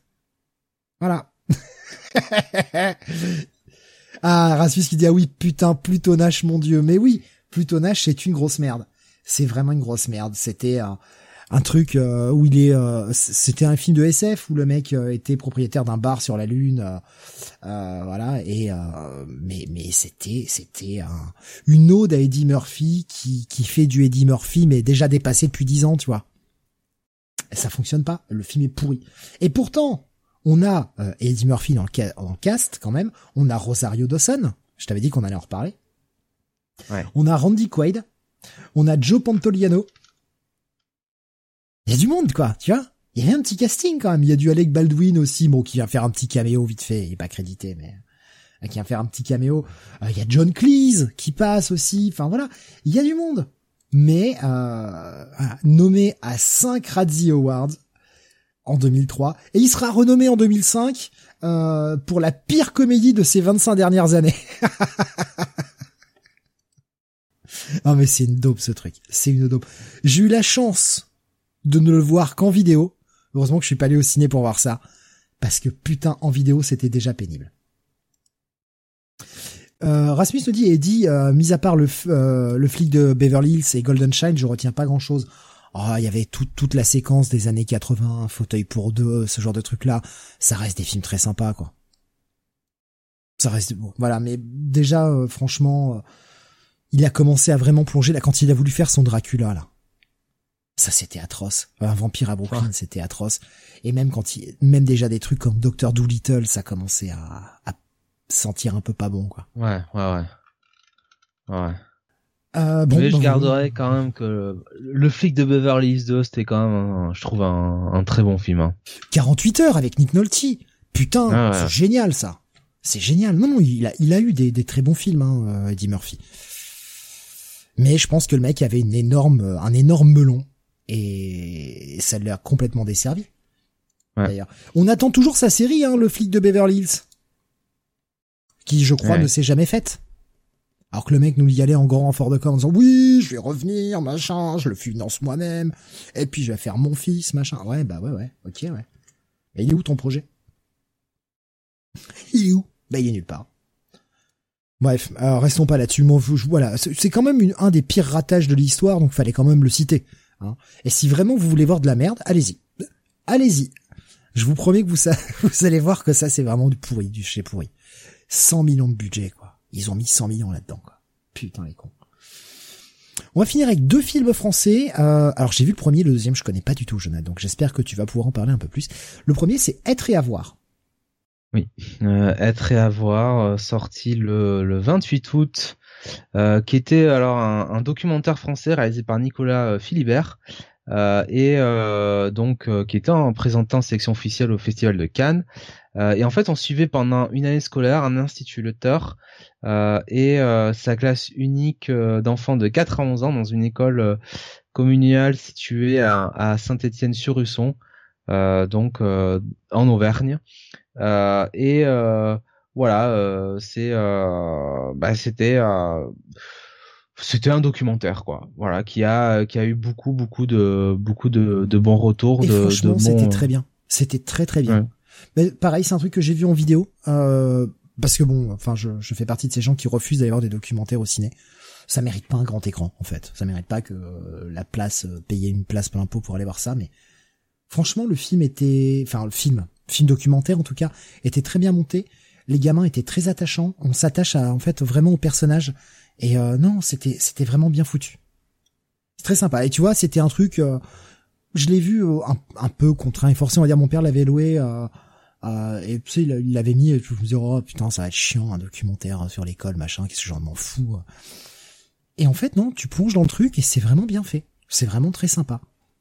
Donc euh, ouais, puis encore une fois, on est sur euh, sur un documentaire qui était pour montrer euh, les difficultés des enseignants et ouais, le fait la difficulté de, de faire une classe pour des élèves de plusieurs âges à la fois quoi. Donc donc c'était c'était c'était très bien quoi. même Comic City, ma fille en docu, tu vas pas au cinéma, nous dit Rasmus, putain, mais il y aurait rien, il y aurait rien à raconter. Je sais pas si d'autres d'autres gens l'ont vu être et à voir. Euh, si vous l'avez jamais vu, franchement, allez-y. Vous perdrez pas votre temps, c'est vraiment euh, vraiment cool. Et puis euh, l'autre film, alors celui-ci, je ne l'ai jamais vu et ça me dit rien du tout. Et pourtant, il y a un bon cast. J'ai jamais vu le truc. Donc, Jonathan, présente-nous ce film, s'il te plaît. L'adversaire. l'adversaire, l'adversaire, un jeu de de Nicole Garcia, euh, donc sorti en 2002, euh, et euh, alors euh, avec quand même Daniel Auteuil, Géraldine Payas, François Cluzet, Emmanuel Devos, François Berléand, donc voilà, gros gros casting, et où en gros, bah en fait, on suit le personnage de euh, de Jean-Marc Faure, euh, qui euh, bah, qui en fait s'est fait passer pour un médecin pendant des années, des années, et qui un jour battu sa femme, ses enfants, ses parents, et a essayé de se suicider. et euh, et en fait, euh, euh, bah, le mec, il, il vivait dans une forme de, de, de non-dit, hein. c'est-à-dire que il faisait croire qu'il était médecin et en réalité, bah non, pas du tout. Il faisait rien de ses journées et le jour où il a bah, été découvert, voilà, ça a déclenché une spirale infernale. donc voilà. pas pas pas un grand film mais un film voilà, un, film français euh, qui change euh, de d'habitude. Alexandre dit il a pas beaucoup essayé le FDP de se suicider. Euh, j'ai, ouais, j'ai jamais vu. Je, jamais vu. Il est quand même allé tuer ses propres parents et leur chien à coup de carabine. Putain. Quel sac à merde. Eh. Ouais, on ne devrait pas faire ça à ses parents. Non, mais quel sac à merde. Enfin, je veux dire, si t'as raté ta vie, si euh, tu te fais passer pour quelqu'un, tu sens que ça pue pour toi parce que tu vas te faire rattraper. Mais putain, qu'est-ce que les autres ils y peuvent quoi? C'est toi le sac à merde. Euh, t'as pas t'as pas à tes parents pour ça quoi. Enfin ni, ta femme ni tes gosses quoi. Ah ok, ah, bah ouais, ils vont te regarder différemment. Bah t'as qu'à pas agir comme une grosse merde aussi. un moment, enfin. Bah, je sais pas, j'ai du mal à comprendre. Mais euh, par contre, ouais, le cast a l'air, a l'air quand même relativement solide. Je pense que ça doit être, ça doit être sacrément bien joué, à mon avis. Ouais. Jamais vu. Bah pourquoi pas. Et il a essayé de tuer sa maîtresse aussi, euh, nous dit Alexin. Putain. ah ouais. Donc le mec il y va quoi. Ah oui. Tout le monde y passe. Ouais, je, je laisse, euh, je laisse pas de traces derrière moi. Bah ouais, ok. Ok, connard. voilà, pour la partie ciné, hein, comme on a dit, c'est un. Et en fait, c'est inspiré de l'affaire Roman, hein, évidemment, qui est qui est une histoire vraie. Hein. Ouais, c'est ça qui est dingue, quoi. C'est ça qui est dingue. Donc on avait dit, un hein, petite partie ciné pour ce mois-ci, et on va continuer avec la télé. Bah pareil, là aussi, petite partie télé, c'est le mois d'août, c'est assez calme. Ouais. On va démarrer avec la télé USA. Ouais, le 10 août, la fin de The Zeta Project, euh, donc euh, sur euh, Kids WB, qui était alors un animé de, de DC hein, autour du personnage de, de Z, qui alors bah, était un espèce de bah de d'android quoi, de de de cyborg qui euh, qui, qui, en bah, fait c'est un spin-off d'un d'un personnage de Batman Beyond je ne connaissais pas ce show. Je n'avais jamais entendu parler de Zeta Project. Ouais, ouais. Euh, ouais, le personnage de Zeta qui apparaissait dans, dans, dans l'un des épisodes. Mais euh, en France, on l'a vu... Euh, euh, ça n'a jamais été une série qui a vraiment été euh, très mise en, en avant. Hein. On l'a vu euh, peut-être sur ouais Cartoon Networks ou comme ça. c'est c'est c'est peu connu. Ça a été diffusé dans F3X quand même. Euh, mais euh, moi je m'en souviens euh, si tu veux mais j'ai jamais vraiment beaucoup suivi la série. Et ouais donc Zeta c'est un android capable de se dissimuler sous n'importe quelle apparence humaine et qui est employé pour faire des, des missions dangereuses voilà. Bon c'était je suis en train de regarder des images en même temps mais vraiment même, même en regardant des images des trucs comme ça je n'ai jamais vu ce truc quoi vraiment j'ai découvert l'existence parce que tu l'as mis sur le conducteur. J'ai découvert l'existence de ce truc-là euh, ce soir, quoi. C'est dingue. Alors il y avait euh, Rasmus qui disait euh, Zeta Project, j'adorais. Alexandre nous disait, il me semble que j'ai vu quelques épisodes de ça. Ouais. Ouais. Alexandre disait, quand j'essaie de récupérer des épisodes en FR, c'est introuvable. Rasmus disait, c'était ça l'était sur T411. C'était 411 parti trop tôt. Eh, eh, malheureusement. Continuons avec He-Man and the Masters of the Universe. Oui, euh, donc euh, début de euh, début d'une nouvelle série, hein, donc le, le, le 16 août sur Cartoon Networks, donc euh, euh ouais, un reboot hein, de, de He-Man and the Universe, le, le remake. voilà, ça aura eu deux saisons. Euh, la première de 26, la deuxième de euh, de 13. Euh, alors je pense avoir vu euh, quelques épisodes sur Cartoon Networks euh, à l'époque, mais je ne m'en souviens pas très bien. je me souviens plus de, de la série de Kevin Smith, hein, hein, qui, qui, qui vient de sortir récemment pour le coup. donc donc voilà. J'avais regardé à l'époque, c'était pas c'était pas déshonorant quoi. C'était pas incroyable mais euh, c'était euh, sympathique quoi. Ça se laissait regarder. Euh, ça faisait partie de ces bonnes séries de de, de Cartoon Networks. Et on aura également, je pense, dans les prochaines semaines, parce que je sais qu'à peu près à la même époque, on avait eu un comic Man the Masters of the Universe, D'ailleurs, je sais plus si c'était euh, Dreamwave ou si c'était Image qui avait sorti ça. Je pense qu'on en aura dans le top euh, des prochaines semaines euh, de, de, de, comics, dans les prochains Comic City of the Future Past. C'est, bien possible, oui.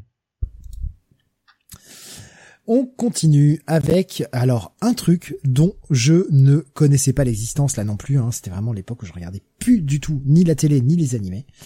Eh oui. Euh, qui s'appelle Mucha Lucha. Est-ce que c'est un truc de catch, Jonathan? Est-ce que c'est un bah, truc de la de lucha libre? Eh oui, c'était un dessin animé sur euh, Cartoon Network. Euh, là aussi, si je me trompe pas, euh... eh ben non, c'était WX. Euh, Kids WB. Kids, WB, ouais. Euh, trois saisons quand même. Et en gros, on était donc dans la ville fictionnelle de Luchaville, en Californie du Sud. Et, et c'est bah, une ville où pratiquement tout le monde porte un masque. Euh, et euh, euh, et en gros, oui, c'est c'est autour d'une école de de de catch quoi. Euh, voilà. Euh, et, euh, et on suit le parcours de, de, de, de gosses qui, qui apprennent, qui apprennent, qui apprennent le catch, quoi. c'est, c'est, ça me fait vachement penser à un, un jeu du coup, puisque un jeu vidéo qui sortit des années plus tard. Je pense que ça n'a rien à voir. Hein. À mon avis, c'est pas du tout le même univers, mais euh, le jeu Guacamele qui est un jeu où tu joues un pareil un luchador hein. euh, et dans, dans dans des villes où euh, on est tu une ambiance très mexicaine tout ça mais euh, je, je vois là en, en, regardant un petit peu l'affiche du du dessin animé que c'est la première le premier dessin animé en tout cas pour enfants le, le, premier truc diffusé à la télé pour enfants qui est créé directement par Adobe Flash c'est fait directement par Flash Ouais. Assez intéressant comme choix de de d'animation en fait. Quoi, ça ne sert pas qu'aux jeux vidéo quoi. Je ouais, je connaissais pas du tout. C'était tu c'était fun, hein tu t'en rappelles un peu comme un truc assez fun ou? Ouais, enfin, euh, je tombais souvent dessus, mais euh, ouais, ça me captivait moins que que Bob l'éponge, je crois. Putain. La comparaison, ça me donne tellement pas envie d'y aller du coup. ça me donne tellement pour y aller déjà que moi Bob l'éponge je comprends pas le délire donc euh... là non. bon bah finalement tu vois tu m'as élevé un sourcil d'intérêt Jonathan puis il est retombé aussi sec. Allez on va terminer la partie télé US en tout cas puisqu'après on aura oulala un truc euh, qu'on a oublié un truc de France qu'on a oublié le mois dernier. Aïe aïe aïe comment a-t-on fait? Et quel truc? Bah, Bien sûr. Euh, en même temps, je, je, je, crois que je connaissais pas ce truc-là. Euh... Oh là là, le nul. Euh, Witchblade, le 26 août, qui, se finit sur TNT. Quelle série incroyable. Euh, presque aussi bonne que Les Sopranos. Hein.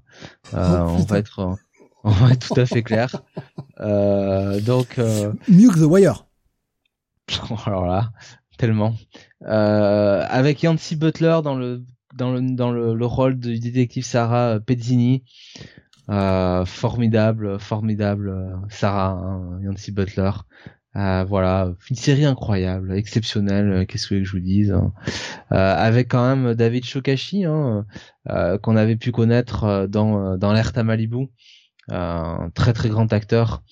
non, une série, une, une série, une série absolument phénoménale. Hein. Ouais, ouais deux, pas terrible, quoi, franchement. Deux saisons, euh, 23 épisodes, 24 si on compte le, le pilote qui était un double épisode. Hein. Voilà, c'était voilà. sur, diffusé sur TNT. Est-ce qu'on a envie de dire oh, petit ange parti trop tôt ou petit ange parti pas assez vite là du coup? C'est comme le Black Scorpion, hein. c'est euh, franchement c'est drôle 5 minutes, mais euh... ah, c'est comme la série China Queen of the Jungle dont on a parlé dans cette émission il y a. Il y a ouais, enfin, je, je, dirais quand même que Witchblade est au-dessus de ces deux-là. Hein ouais, hein, malgré ouais, tout. Ouais. Faut, faut pas déconner non plus. Mais c'est un peu comme Mutant X, quoi. on va le dire comme ça. Je sais rien que c'est, je sais rien quand même, en fait, que Mutant X est meilleur que, que Witchblade, hein, franchement. Ah, Rasmus qui nous dit euh, le non-succès de la série c'était qu'elle n'avait qu'un gant alors que tout le monde la voulait avec le costume du comique voyons ça a sûrement joué hein ça a sûrement joué aussi après c'est que ça devait coûter beaucoup trop cher je pense au niveau des effets ouais, spéciaux, je pense qu'on adapterait ça maintenant, on pourrait faire quelque chose d'un peu plus sympathique. Ah, je, parle, je parle d'effets spéciaux. Euh, le scénar, bon. Après, est-ce que le principe, est-ce que franchement Witchblade, euh, en vrai, euh, c'est super intéressant comme truc, bon. Bah, après tout, regarde, ils ont réussi à, alors en changeant totalement l'esprit du truc, mais ils ont réussi à faire tenir une série comme Lucifer six épisodes, six saisons, pardon, en en faisant un espèce de cop show, alors que ça n'a rien à voir avec le l'esprit du comique, quoi. Ouais, il me semble quand même que Witchblade c'est c'est plus intéressant. Euh, enfin, Lucifer c'est peut-être plus intéressant quand même sur le papier. Ouais, Rasmus faisait limite une série de Darkness. Ouais, une série de Darkness, on aurait pu. Euh... Il, y a, il y a Rasmus qui nous partageait, euh... enfin qui Alexin pardon qui nous a partagé une photo de Birds of Prey, hein, la série Birds of Prey. Et Rasmus disait je matais ça que pour Dizzy. Ouais, Dina Meyer, franchement, en, en Barbara Gordon, incroyable. Ouais. contrairement à la série. oui, bon, hein, on peut pas être parfait, hein. Mais ouais, ouais. Mais tu vois, regarde, à l'époque, on se contentait malgré tout d'un, Superman, à... euh, les aventures de Lois et Clark, tu vois. À noter que la, l'actrice qui joue, euh, donc, euh, euh, Dina Lance, hein, Black Canary dans Birds of Prey, on la retrouvera bien des années plus tard, dans le, le rôle de, ah putain j'ai oublié son nom. Euh, la sœur de de Batwoman. Comment comment elle s'appelle déjà? Alice? Alice mmh. ouais. Voilà. Et euh, donc vous voyez hein. on en a fini avec la télé US mais on va passer à la télé française. Et alors là vous n'êtes pas prêts. Je vous le dis. Voilà, vous n'êtes pas prêts. Petit oublié du mois dernier, mais qui a continué sur le mois d'août, donc? Ça compte, c'est legit? Bah ça s'est fini euh, de toute façon euh, fin août, hein, le 28 août, et c'est évidemment Opération Séduction qui arrive. La la la la. La la la la Ouais, ouais, ok. Euh, donc euh, Oh, un jeu à la con, euh, un jeu à la con où en fait il s'agissait de bah de d'avoir quatre filles canons hein, euh, et qui étaient censées élire euh, le plus euh, grand séducteur parmi ouais, une dizaine de couillons. Voilà. Et ils étaient tous sur je crois de mémoire un bateau. Voilà. Il y avait tout ce jeu de, séduction. Je vous cache pas que nous regardions ça évidemment pour les rebondissements hein, du show euh, des rebondissements vraiment incroyables. Euh, bon par contre le jeu a été pété au bout de au bout d'un ou deux épisodes parce que t'avais quand même l'une des euh, l'une des séductrices euh, enfin l'une des filles à séduire qui bah s'était déjà mis en couple avec euh, l'un des euh, l'un des mecs quoi tu vois. Donc en gros euh, bon il en reste plus que trois. Euh, et euh, et voilà. Et dans dans dans les quatre il y avait notamment Arène Brodier que vous avez pu retrouver derrière dans plein plein de trucs. Je me souviens qu'il y avait la grande qui était Vanessa qui était une une espèce de de pain beige de première bêcheuse comme c'est pas permis. Et, et en fait je crois que je sais plus si c'est vers la fin ou vers le milieu de, de l'épisode euh, il y avait une espèce de mutinerie avec euh, certains des mecs euh, qui qui en avaient marre des réflexions qu'ils pouvaient se prendre et et et qui en gros lui avait fait leur avait dit les quatre vérités et elle s'était tellement vexée c'était génial quoi. Elle a l'impression que elle tombait des nuits oh, ça bah non en fait ils ont raison quoi. T'es une putain de une putain de primadonna quoi. Voilà. Donc une putain de diva quoi donc voilà c'était. Franchement, ça passait. Alors, je sais plus à quel quel moment ça passait euh, le peut-être le jeudi soir ou comme ça sur euh, euh, sur M6. Euh, mais euh, Oh, putain, c'était un truc d'M6 en plus. Oh, ça pue ouais, la ouais, loose. ouais. Ça pue la loose, ce truc. Mais euh, mais franchement, eh, franchement. C'est ça, ouais. euh, Le, le- c'était sur M6. Ah, De toute façon, hein, c'est simple, il suffit de regarder.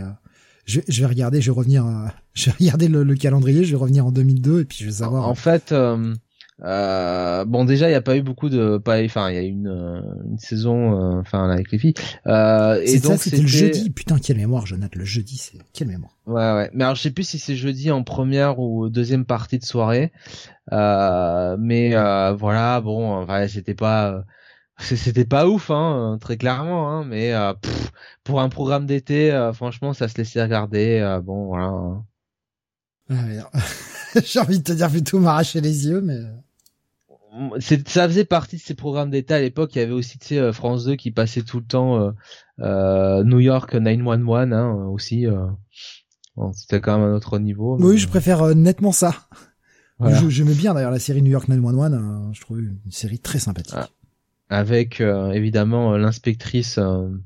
oh putain comment elle s'appelle euh, qui arrive euh, Maritza Cruz évidemment qui, euh, qui était une série hein, pour ceux qui euh, qui voient pas. Alors vraiment que je me plante de série, mais euh, c'est une série où on suivait à la fois des flics, des ambulanciers et des pompiers. voilà Hmm. exactement Avec pas mal d'intrigues en fait, on voyait plus, euh, on était plus centré sur les intrigues des personnages en eux-mêmes, ce qu'ils vivaient dans leur vie en dehors du boulot. On voyait ce qui se faisait au boulot, mais c'était plus centré sur leurs problèmes perso que euh, qu'une grande. euh, on est, on est c'est un peu du, du Chicago Fire, Chicago PD, euh, comme on peut le voir, la, la franchise de Dick Wolf, euh, mais avant l'heure, quoi. Et tout concentré en une seule et même série.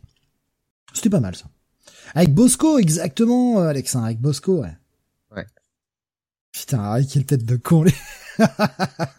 C'était une vraie tête de con, ce mec. Mais bon. Enfin, le personnage, en tout cas, euh, parce que la- il l'acteur jouait fonçait tout bien. le temps il fonçait tout le temps dans le tas et il se faisait euh, toujours euh, botter le cul Ouais, avec le flic qui se met avec la russe, ouais, Sully, ouais, Sully qui se met avec la russe et tout. Non, c'était bien, franchement. Et le doc qui vrille, totalement. il y avait aussi euh, la, la blonde là euh, qui était qui était inspectrice là Ouais, qui, qui, euh, qui avait des enfants et tout. et je, je me rappelle plus de son nom, elle, par contre.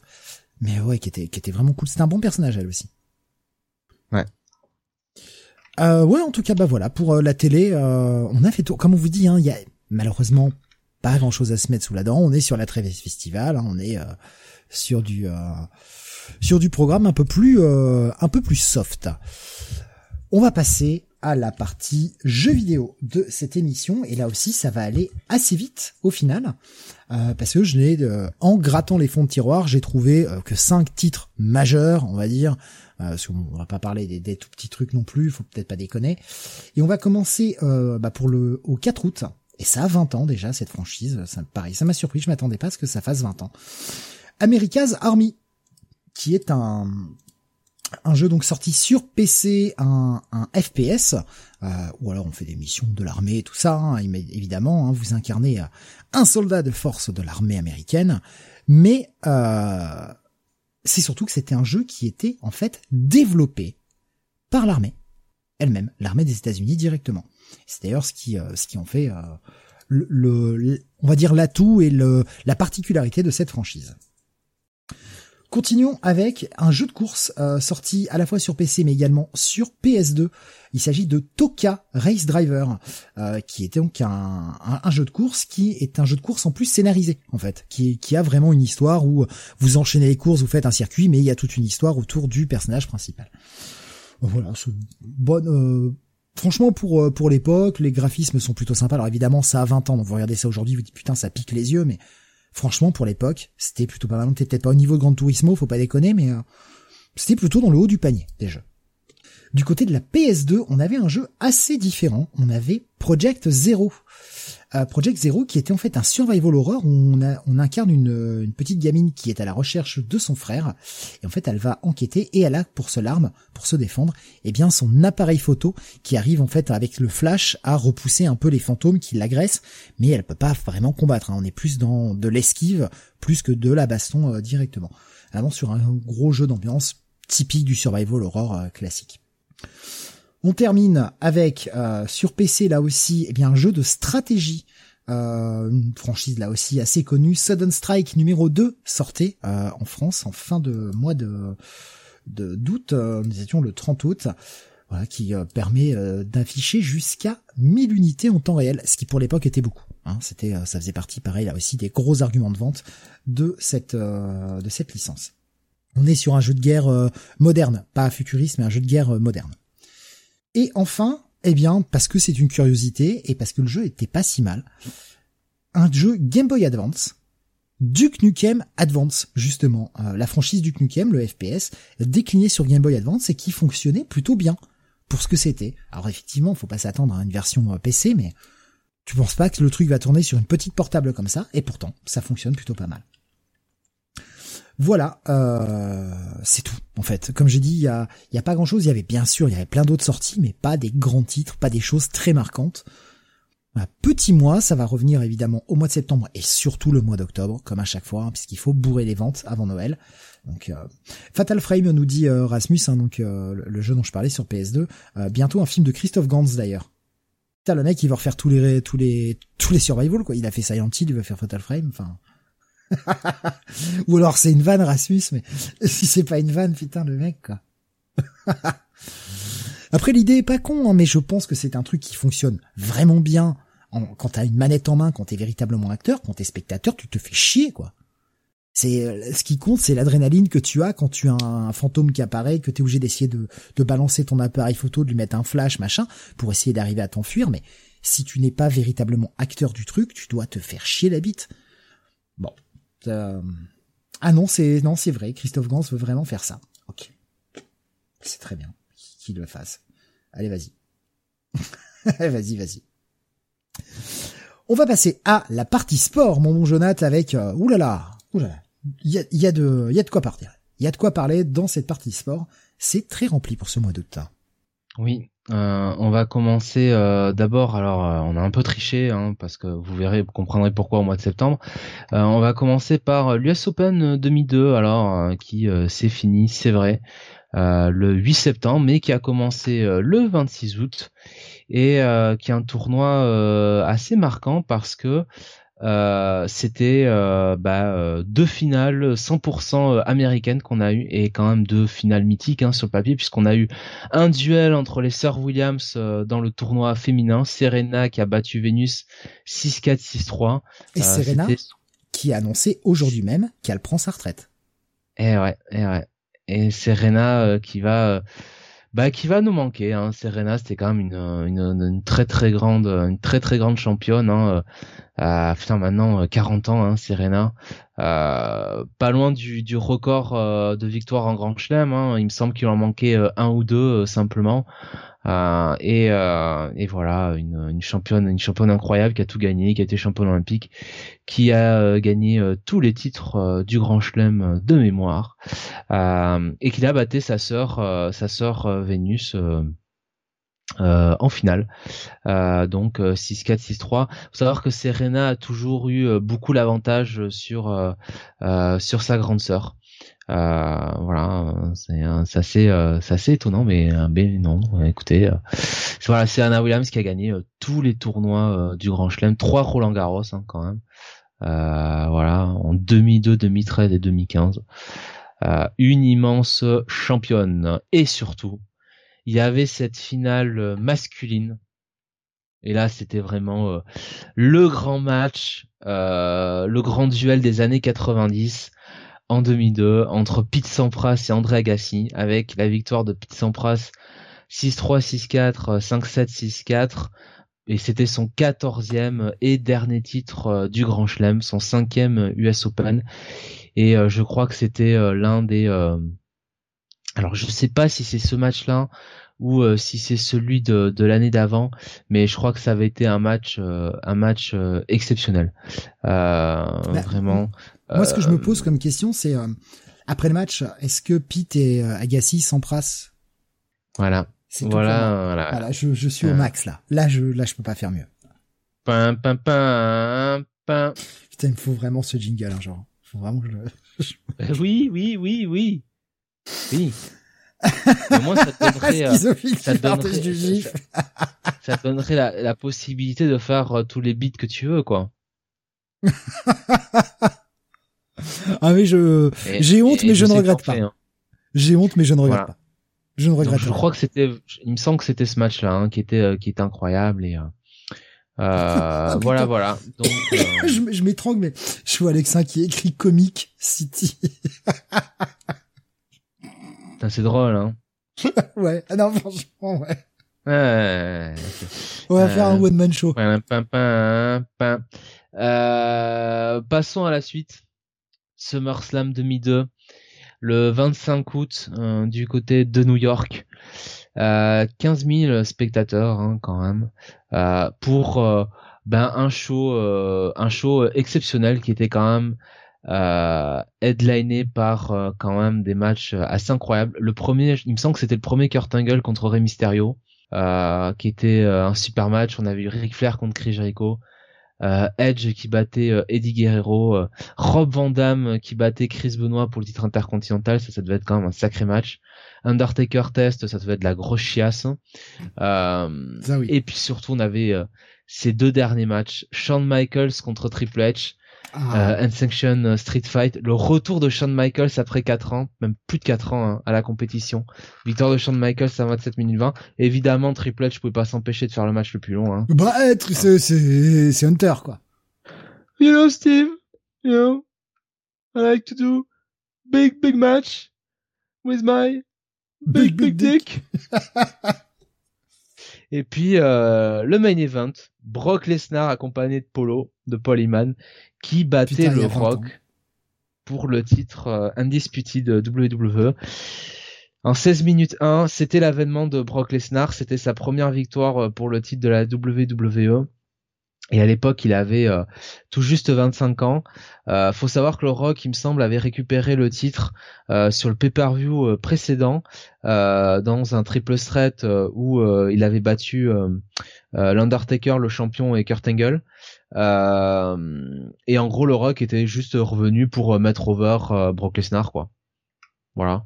Euh, puisqu'à l'époque, visiblement, les grandes stars n'avaient pas trop envie de mettre over Brock Lesnar. Le Rock, lui, il est revenu d'Hollywood.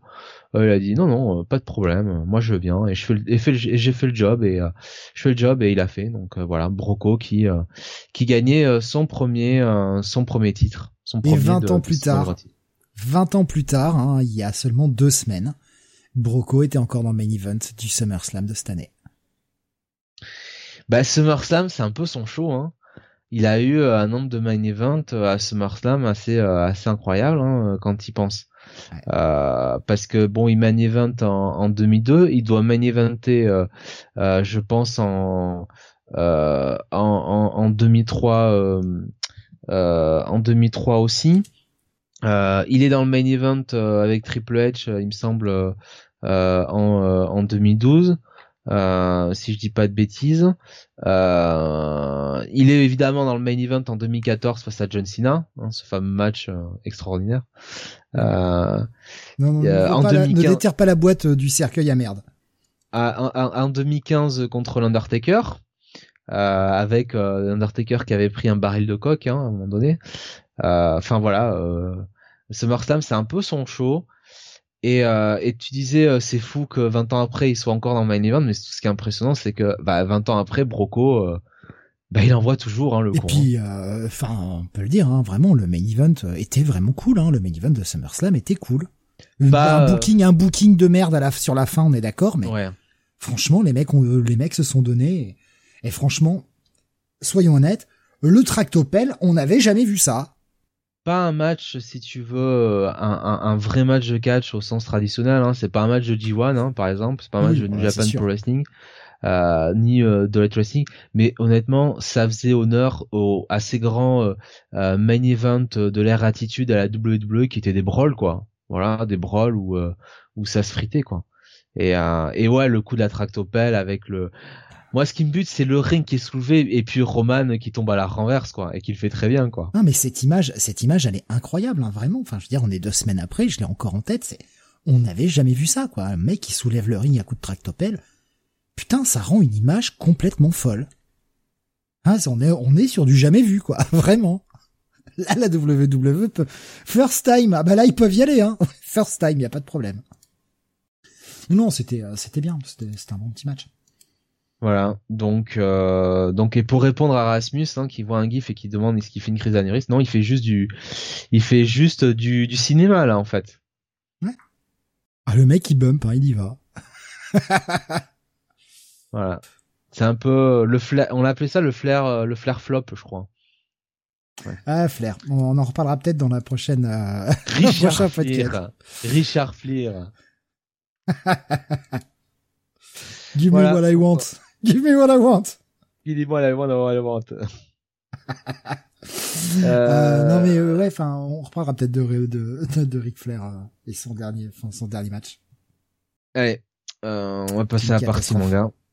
Il y, y, avait pas un autre truc dont tu voulais parler dans le sport? Ah non, c'est le, le, mois prochain. Pardon, prochain. Je, je l'ai laissé en. J'avais mal lu. Pardon, j'avais mal lu. Je laissé au cas où je l'oublie. Là. Partie, donc partie manga. manga. Très courte. Hein. Malheureusement, enfin, malheureusement pour nous, il y a, y a des trucs. Encore une fois, il y a plein de trucs qui sortent. On ne parle que des projets marquants. Voilà. Euh, les, et là, en l'occurrence, euh, deux premiers tomes le, qui sont sortis bah, tous les deux le 1er août. Euh, Fruit Basket, le premier tome euh, donc de, de cette série. Euh, bon, un peu un peu shoujo, voilà. voilà. Bon, moi j'ai j'ai vu quelques épisodes. Je connais un peu la série. Bon ça ne ça ne m'emballe pas euh, pas des masses. Et puis euh, la deuxième série c'est euh, Togari. Alors là que je connais pas du tout. Pour pour vous le dire tout de suite j'ai je ne sais pas je ne sais pas ce que c'est. Donc voilà. Là si quelqu'un connaît grand bien lui fasse mais voilà. Je j'avoue que je ne connais pas du tout. Comme dirait quelqu'un pas d'avis je signale juste la sortie truc d'arts martiaux. Bon, écoute, hein, 8 tomes ouais. sortis chez euh, sortis chez qui en France? Chez Delcourt, voilà. Euh, bah, ce qu'on avait euh, ouais, dans les titres, on va dire un tout petit peu marquant, on avait le douzième tome de de One Piece, qui est le tome où ils arrivent sur Grand Line. Voilà. Ouais. C'est tout ce que j'ai trouvé de, de ouais. vraiment marquant. C'est pas mal, c'est pas mal. Ouais, bien. La rencontre avec la, avec la baleine, tout ça. Bah aussi, euh, bah le, alors c'était, je sais plus si c'était Tom d'avant ou pas, mais la première rencontre avec euh, Dragon, enfin, euh, le père de Luffy du coup. On savait pas que c'était son père à l'époque, mais. Euh. Il y a, euh, il y a, je crois, sur la fin du tome, euh, Baroque Works qui commence à débarquer. Ah ouais, d'accord, ouais. Avec ce fameux passage où, où, oui, oui, oui, hein, les, les deux, les deux guignolus de, de Baroque Works. Voilà, voilà. Ben, on va passer à la partie musique. Putain, on est en avance. Jonathan, on est en avance même. Mais tant mieux, tant mieux. Euh, on, en, on en est qu'à 1h40 euh, d'émission, mais que, que se passe-t-il ce soir? Eh, Écoute Steve, on, a, je, voudrais pas dire, on a euh, deux grosses grosses émissions. oui, non, jeudi, vendredi, donc. on va pas faire durer plus que nécessaire hein, de toute façon. Non, non. Euh, ça sert à rien de, de, broder inutilement. On va passer donc à la partie musique avec eh bien euh, quelques albums. Alors comme d'habitude on commence par la partie métal et puis après on aura le top 50. Au niveau fait marquant, j'ai cherché un petit peu ce qu'il y avait. Il y avait rien. Il y avait rien. Il n'y avait pas de gros faits de société euh, vraiment marquants sur pour ce mois d'août en tout cas 2002. On démarre avec le 6 août, la sortie du quatrième album du groupe Meshuga euh, donc un groupe euh, comment qualifier Meshuga Ça va très vite, ça tape très fort. Euh, voilà, c'est c'est très de la rythmique très complexe, pas facile à suivre. Euh, L'album s'appelle Nothing justement. Euh, donc c'est voilà quatrième album de ce groupe suédois. On continue avec deuxième album sorti donc le 13 août, le deuxième album du groupe américain Agaloche qui est un groupe que j'aime beaucoup euh, à Yaloche, qui fait du du black, on va dire du, du black atmosphérique, euh, un peu doom et un peu folk. C'est très cool à Galoche. Le, ce second album s'appelle The Mantle. Vraiment des bons morceaux avec. Euh, bah, il y, a, y, a, neuf morceaux sur euh, cet album. Alors un, album qui est quand même sacrément bien rempli, hein, The Mantle. 9 morceaux, euh, au total 68 minutes 25, donc vous voyez que les morceaux sont assez longs, et on se tape quand même sur ces 9 morceaux, 4 morceaux uniquement instrumentaux. Donc euh, non, non, vraiment, euh, c'est vraiment très cool à écouter, c'est très agréable. Allez-y, faites-vous plaisir. On reste dans le un petit peu un petit peu burné avec eh bien du mélodique death metal, le sixième album du très grand groupe Dark Tranquility euh, un des pionniers hein, du, euh, du, du metal, euh, du death metal mellow, avec l'album donc Damage Done. C'est très sympa, Dark Tranquility, ça s'écoute vraiment tout seul, c'est vraiment très bon, très bon groupe, très sympathique. On va passer sur du plus calme maintenant, du hard rock avec Riot. Riot, qui ah putain Nico Chris qui nous a partagé une partage de batterie de Meshuga. Et c'est ça c'est non c'est c'est euh, c'est comme ça. C'est ultra balèze la, la batterie de Meshuga c'est c'est incroyable. Euh, donc Riot qui sortait son douzième album s'appelle Through the Storm. C'est voilà c'est du heavy euh, heavy hard. Voilà c'est euh, franchement très très cool. C'est le genre de groupe qui s'écoute très facilement en fin de soirée. C'est très calme c'est très sympa et on continue dans les euh, dans les vieux groupes, hein, puisque Riot sortait son douzième album, et bien sortait le même jour, toujours le 26 août, le onzième album du groupe canadien Enville, euh, groupe de heavy metal assez oublié, malheureusement. Enville qui est euh, un bon petit groupe. Jamais un gros headliner, mais euh, ce qu'ils font, c'est très honnête. L'album s'appelle Still Going Strong, onzième album quand même, sorti en août 2002. Je ne le fais pas souvent, mais euh, quand c'est un projet euh, particulier, je les cite. Je ne cite pas les EP d'habitude, je me contente de citer seulement les albums studio. Là, je vais quand même citer le troisième EP du groupe The Dillinger Escape Plan. Pourquoi? Eh bien parce que euh, il a été fait à un moment où le chanteur de Dillinger Escape Plan s'est barré du groupe et ils ont enregistré cet EP avec un autre chanteur et il s'agit quand même d'un petit chanteur assez connu Mike Patton, voilà, le chanteur de Face No More, qui est venu enregistrer euh, quelques titres euh, avec euh, les mecs de Danger Escape Plan pour qu'ils puissent faire une petite sortie en attendant de recruter un nouveau chanteur. C'est sorti le 27 août. Un EP de 4 titres seulement, dont une cover de Afex Twin. On approche de la fin avec là, pareil, deux gros poids lourds sortis en fin de mois d'août. On a bah, le premier album du groupe Stone Sour. Stone Sour, c'est le side project de certains des membres de Slipknot, et notamment Corey Taylor, hein, le chanteur, et puis Jim Root euh, à la guitare, euh, qui bah, partaient sur une direction un petit peu différente, avec quelque chose de moins brutal, moins agressif que Slipknot. Ça reste quand même du, du métal, hein, on est bien d'accord, mais on est plus sur du métal alternatif que sur du gros bourrin. C'est très cool, Stone Sour, et ça permet aussi, à l'époque, on, on savait pas forcément, hein, euh, euh Corey Taylor ne s'était pas démasqué encore, on ne savait pas euh, que Corey Taylor était le chanteur euh, de Slipknot. Et quand, quand ça s'est su, tu compares les deux voix, tu compares ce qu'il présentait dans Slipknot, tu compares ce qu'il présente dans Stone Sour, tu te dis putain la versatilité du mec est folle quoi. T'as vraiment pas l'impression d'entendre le même chanteur et pourtant c'est bien le même gars. Non, très cool, euh, Stone Sour. Donc leur premier album qui s'appelle simplement Stone Sour. Hein. Ils ont pas cherché, cherché loin pour euh, l'album. Euh, Rasmus qui nous disait ils ont pas eu un docu d'ailleurs en ville. Tout à fait Rasmus. Ouais, ils ont eu un docu euh, que j'avais regardé qui est, qui est un, docu. franchement c'est c'est un docu qui, qui, te met mal à l'aise quand tu le regardes. Tu vois que les mecs ils font ce qu'ils peuvent pour tourner. Les mecs ils gagnent pas assez de thunes, ils sont obligés d'avoir un job à côté tu sens les, les gars qui sont juste animés par la passion. Un peu, tu sais, euh, Jonathan, comme les catcheurs, euh, les catcheurs indés en fait, qui sont obligés d'avoir un boulot et qui le, le week-end vont faire du catch et euh, vivre de leur passion, quoi. Un peu comme The Wrestler, tu vois. Quand tu regardes ce docu sur la vie d'Anville, c'est vraiment euh, comme t'as l'impression de voir The Wrestler, mais pour de la musique, quoi.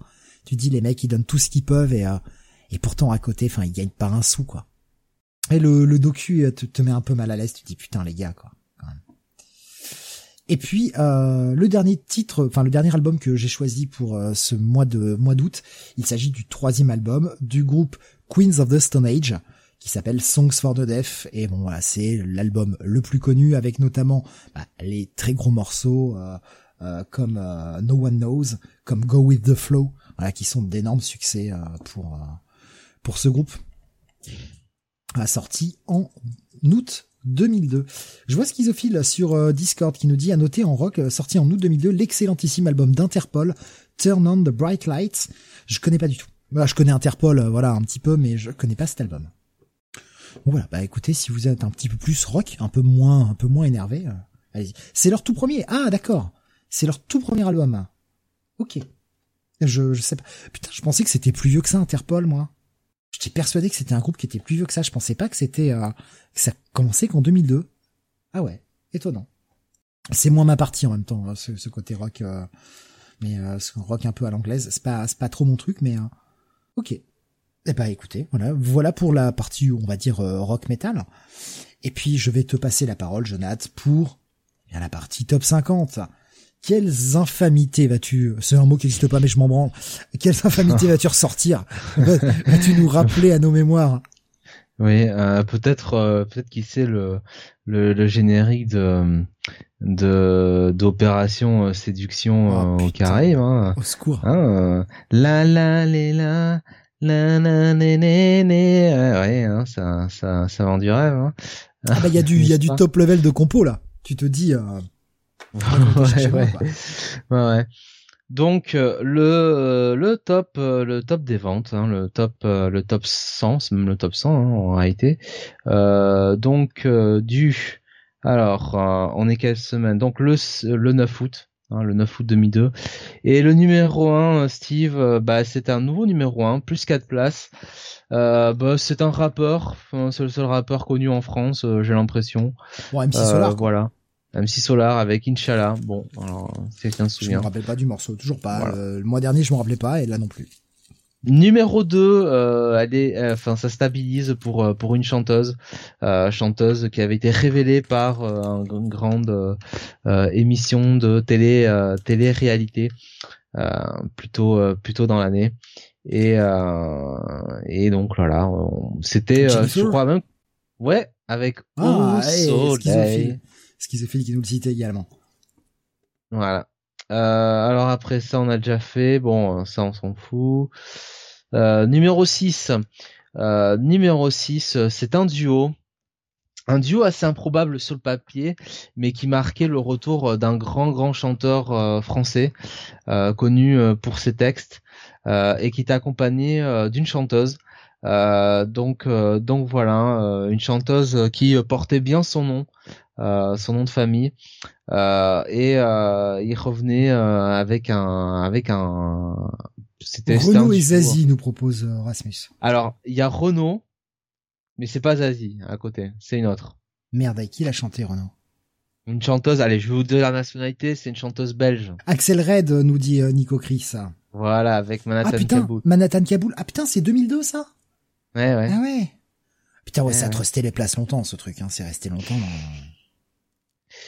Euh, numéro 7 parce qu'il faut toujours euh, la nommer. Euh, elle nous parlait du meurtre sur la la la piste de ah, danse. Sophie, Sophie Lisbextor eh évidemment. Ah, bien sûr.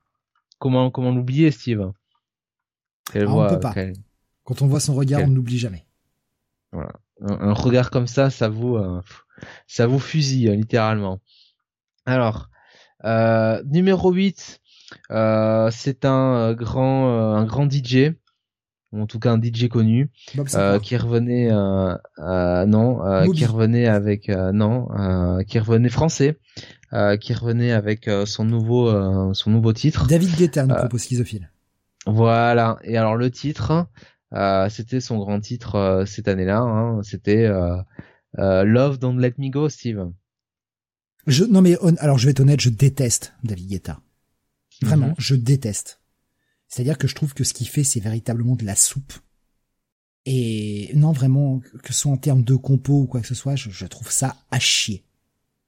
Et même maintenant, c'est-à-dire que le mec n'évolue pas, le mec fait de la merde sans cesse. Et les gens achètent. Ça, c'est le plus grand mystère de l'univers. Je comprends pas. J'ai vraiment, je ne comprends pas. Voilà, donc euh, donc donc donc donc donc euh, nous en étions où? Euh, Numéro 16, il gagne 5 places, c'est un, un immense groupe de rock, Steve euh, connu pour euh, ses euh, leurs compositions pleines d'originalité. Euh, groupe, non, quand même pas. Ils sont plus hauts, Indochine. Hein. groupe qui, qui, qui est connu hein, sur Comic City, évidemment. C'est un peu notre, c'est un peu notre mascotte. Euh, voilà. Un groupe français ou international? Ah, International, Steve. Des stars internationales, voilà il y a, y a, rien d'autre à dire. Tu, tu, les connais très bien. Tu euh, tu lances, tu lances leurs chansons tous les mois, donc. Euh, ah, Nickelback, et eh oui, mais Nickelback. Oui. Mais oh, oui. You remind me. Mais oui, Nickelback, putain. Mais forcément. Oui, le générique du podcast, hein, pour ceux qui n'avaient pas compris. Eh oui. euh, puisque Nickelback faisait le générique d'Euro à une époque. Et c'était d'ailleurs euh, sacré énervé.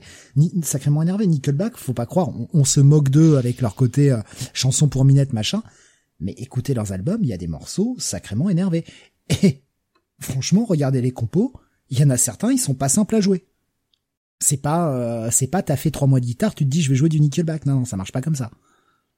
Alors il y a des trucs par contre ils sont très simples, hein, on va être d'accord. Mais il y a vraiment des morceaux qui sont pas simples à jouer euh, du côté de chez Nickelback. Et puis en vrai, il y a pire que Nickelback. Voilà. moi j'ai jamais vraiment compris. Alors on se moque un peu, d'accord, mais jamais compris ce, ce Nickelback bashing comme ça. Ouais, les mecs. Oui, voilà, Rasmus dit ouais, c'est pas ma cam. Mais ouais, mais c'est ça, mais c'est un truc, tu l'écoutes, ça passe très bien. C'est moi, c'est ce voilà ce que j'appelle du de oui, du rock pop quoi, voilà. C'est un peu les Kyo canadiens quoi en fait. Ah ouais non, je préfère nettement Nickelback que Kyo. C'est bien canadien Nickelback, il me semble, non C'est c'est le truc un peu, tu vois, euh, c'est du du rock FM quoi. C'est purement du rock FM c'est un groupe canadien, hein, je me trompe pas hein, là-dessus. Tout à fait, ouais, tout à fait. Ouais, c'est tout à fait canadien. Ok. Euh, numéro 20, euh, euh, ça perd six places. C'est quelque chose sur lequel a peut-être dansé euh, Steve hein, à cette époque-là. C'était un titre qui passait beaucoup en boîte de nuit, donc avec, voilà, comment l'expliquer, une un espèce de euh, nom d'armes, euh, mais euh, dit dans une langue étrangère.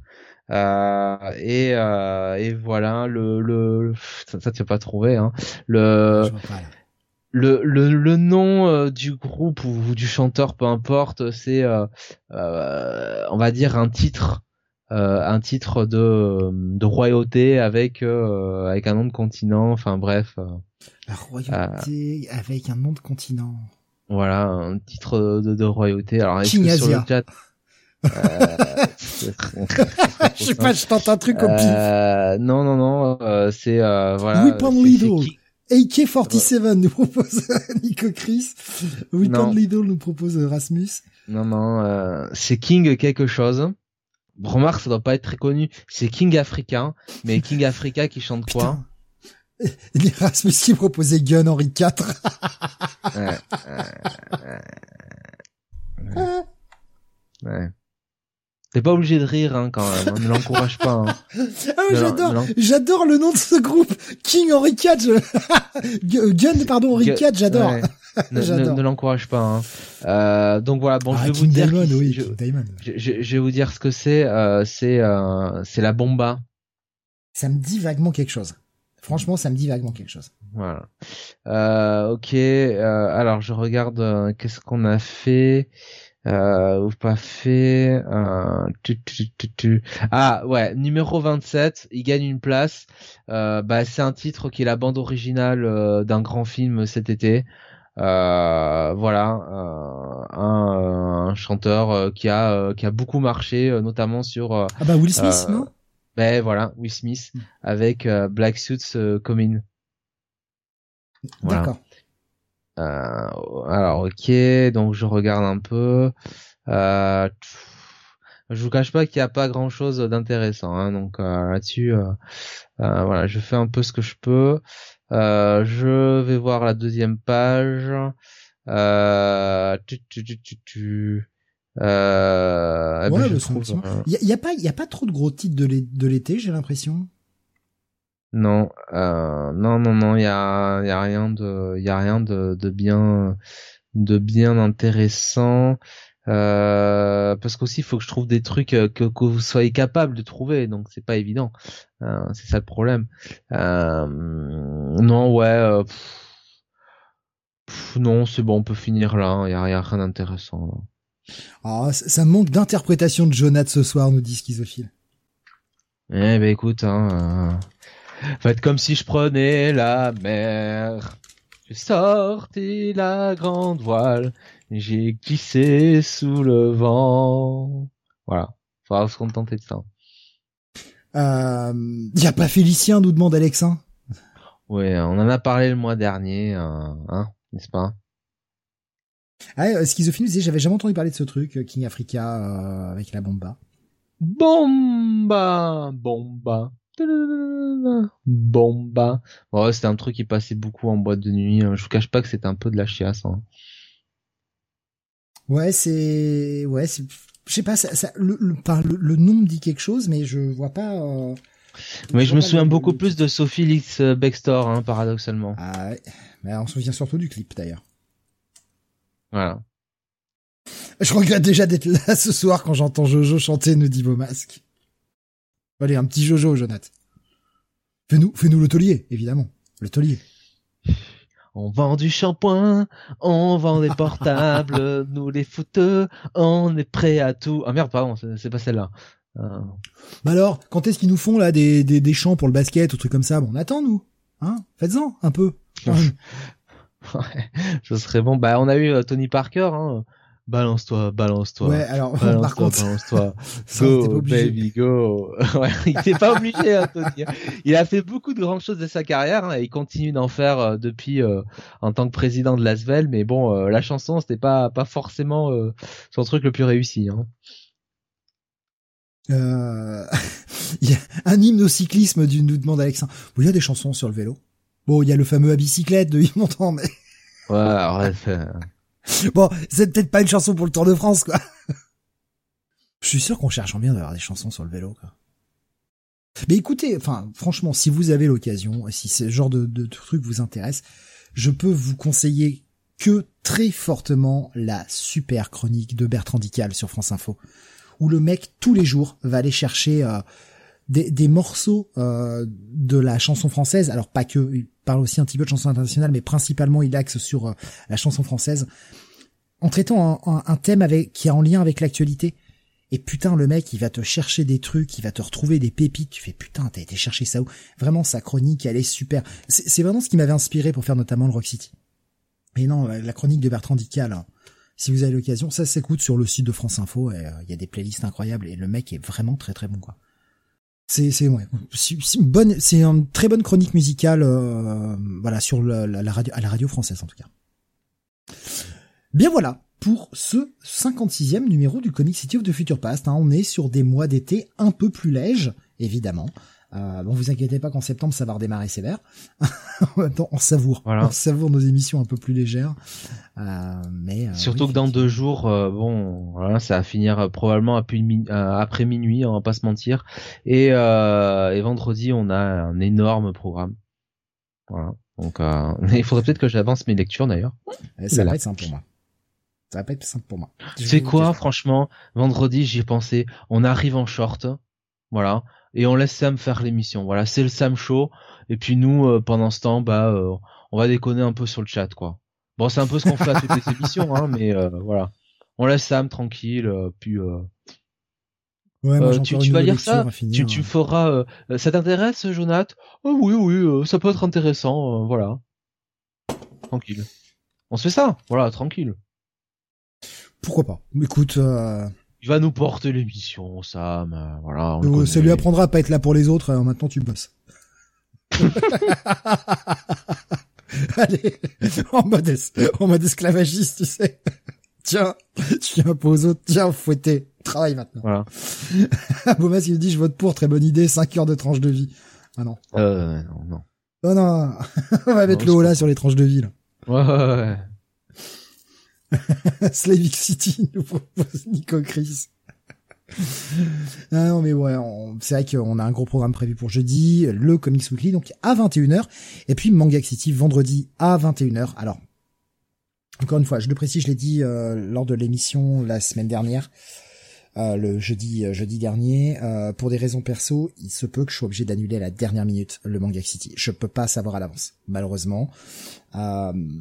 Si tel était le cas, je vous informerai normalement. Je dis bien normalement, devrait pas y avoir de souci.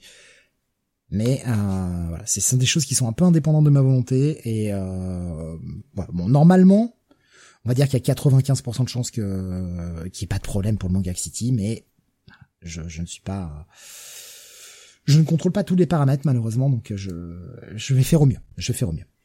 Euh, voilà. Je vais mettre, je, voilà, je, te mets un message sur euh, sur le sur Skype, tu vas comprendre pourquoi. Donc c'est pour ça que je, je, je m'étais douté que c'est pour ça, oui. Bon, voilà, c'est bon un sujet perso, je pas j'ai pas envie d'aborder les choses, euh, voilà. Mais euh, je, je vous préviendrai. Hein, de toute façon, si jamais ça ne devait pas. Euh, Rasmus qui demande un rien de grave, un, un enterrement. Voilà, c'est. Euh, je, je vais je vais m'arrêter là, j'en parlerai pas plus, mais. Donc je je sais pas trop, mais on verra si normalement ça devrait pas poser de problème, mais donc euh, c'est le manga City, comme je vous dis, il a 95% de chances de se faire, mais il y a quand même 5% de chances que ça soit obligé de le décaler un petit peu. On verra bien. Mais oui, non, pour le pour le, le Comics Weekly, je dis aucun problème et normalement. Euh, et la semaine prochaine aussi, le Freak City. Lundi prochain, euh, j'ai malheureusement, avec les événements, pas eu le temps de contacter Laure euh, pour qu'on puisse déterminer le film. On avait on avait deux idées, euh, mais on n'a pas euh, on n'a pas validé l'idée. Donc je vais faire en sorte d'essayer de la contacter demain pour pouvoir vous annoncer le film de la semaine prochaine, jeudi, que vous ayez le temps de le revoir si vous le souhaitez. Voilà. Donc, je suis désolé, hein, c'est un peu, c'est un peu la course en ce moment. Je vous avoue, d'un point de vue personnel, c'est un peu la course, mais on va faire avec. Euh, c'est quoi les idées des films de Croco Voilà. c'est des films de Croco. On veut faire un film de Croco, mais on et pas de pas de requin. Bah, chier, quoi.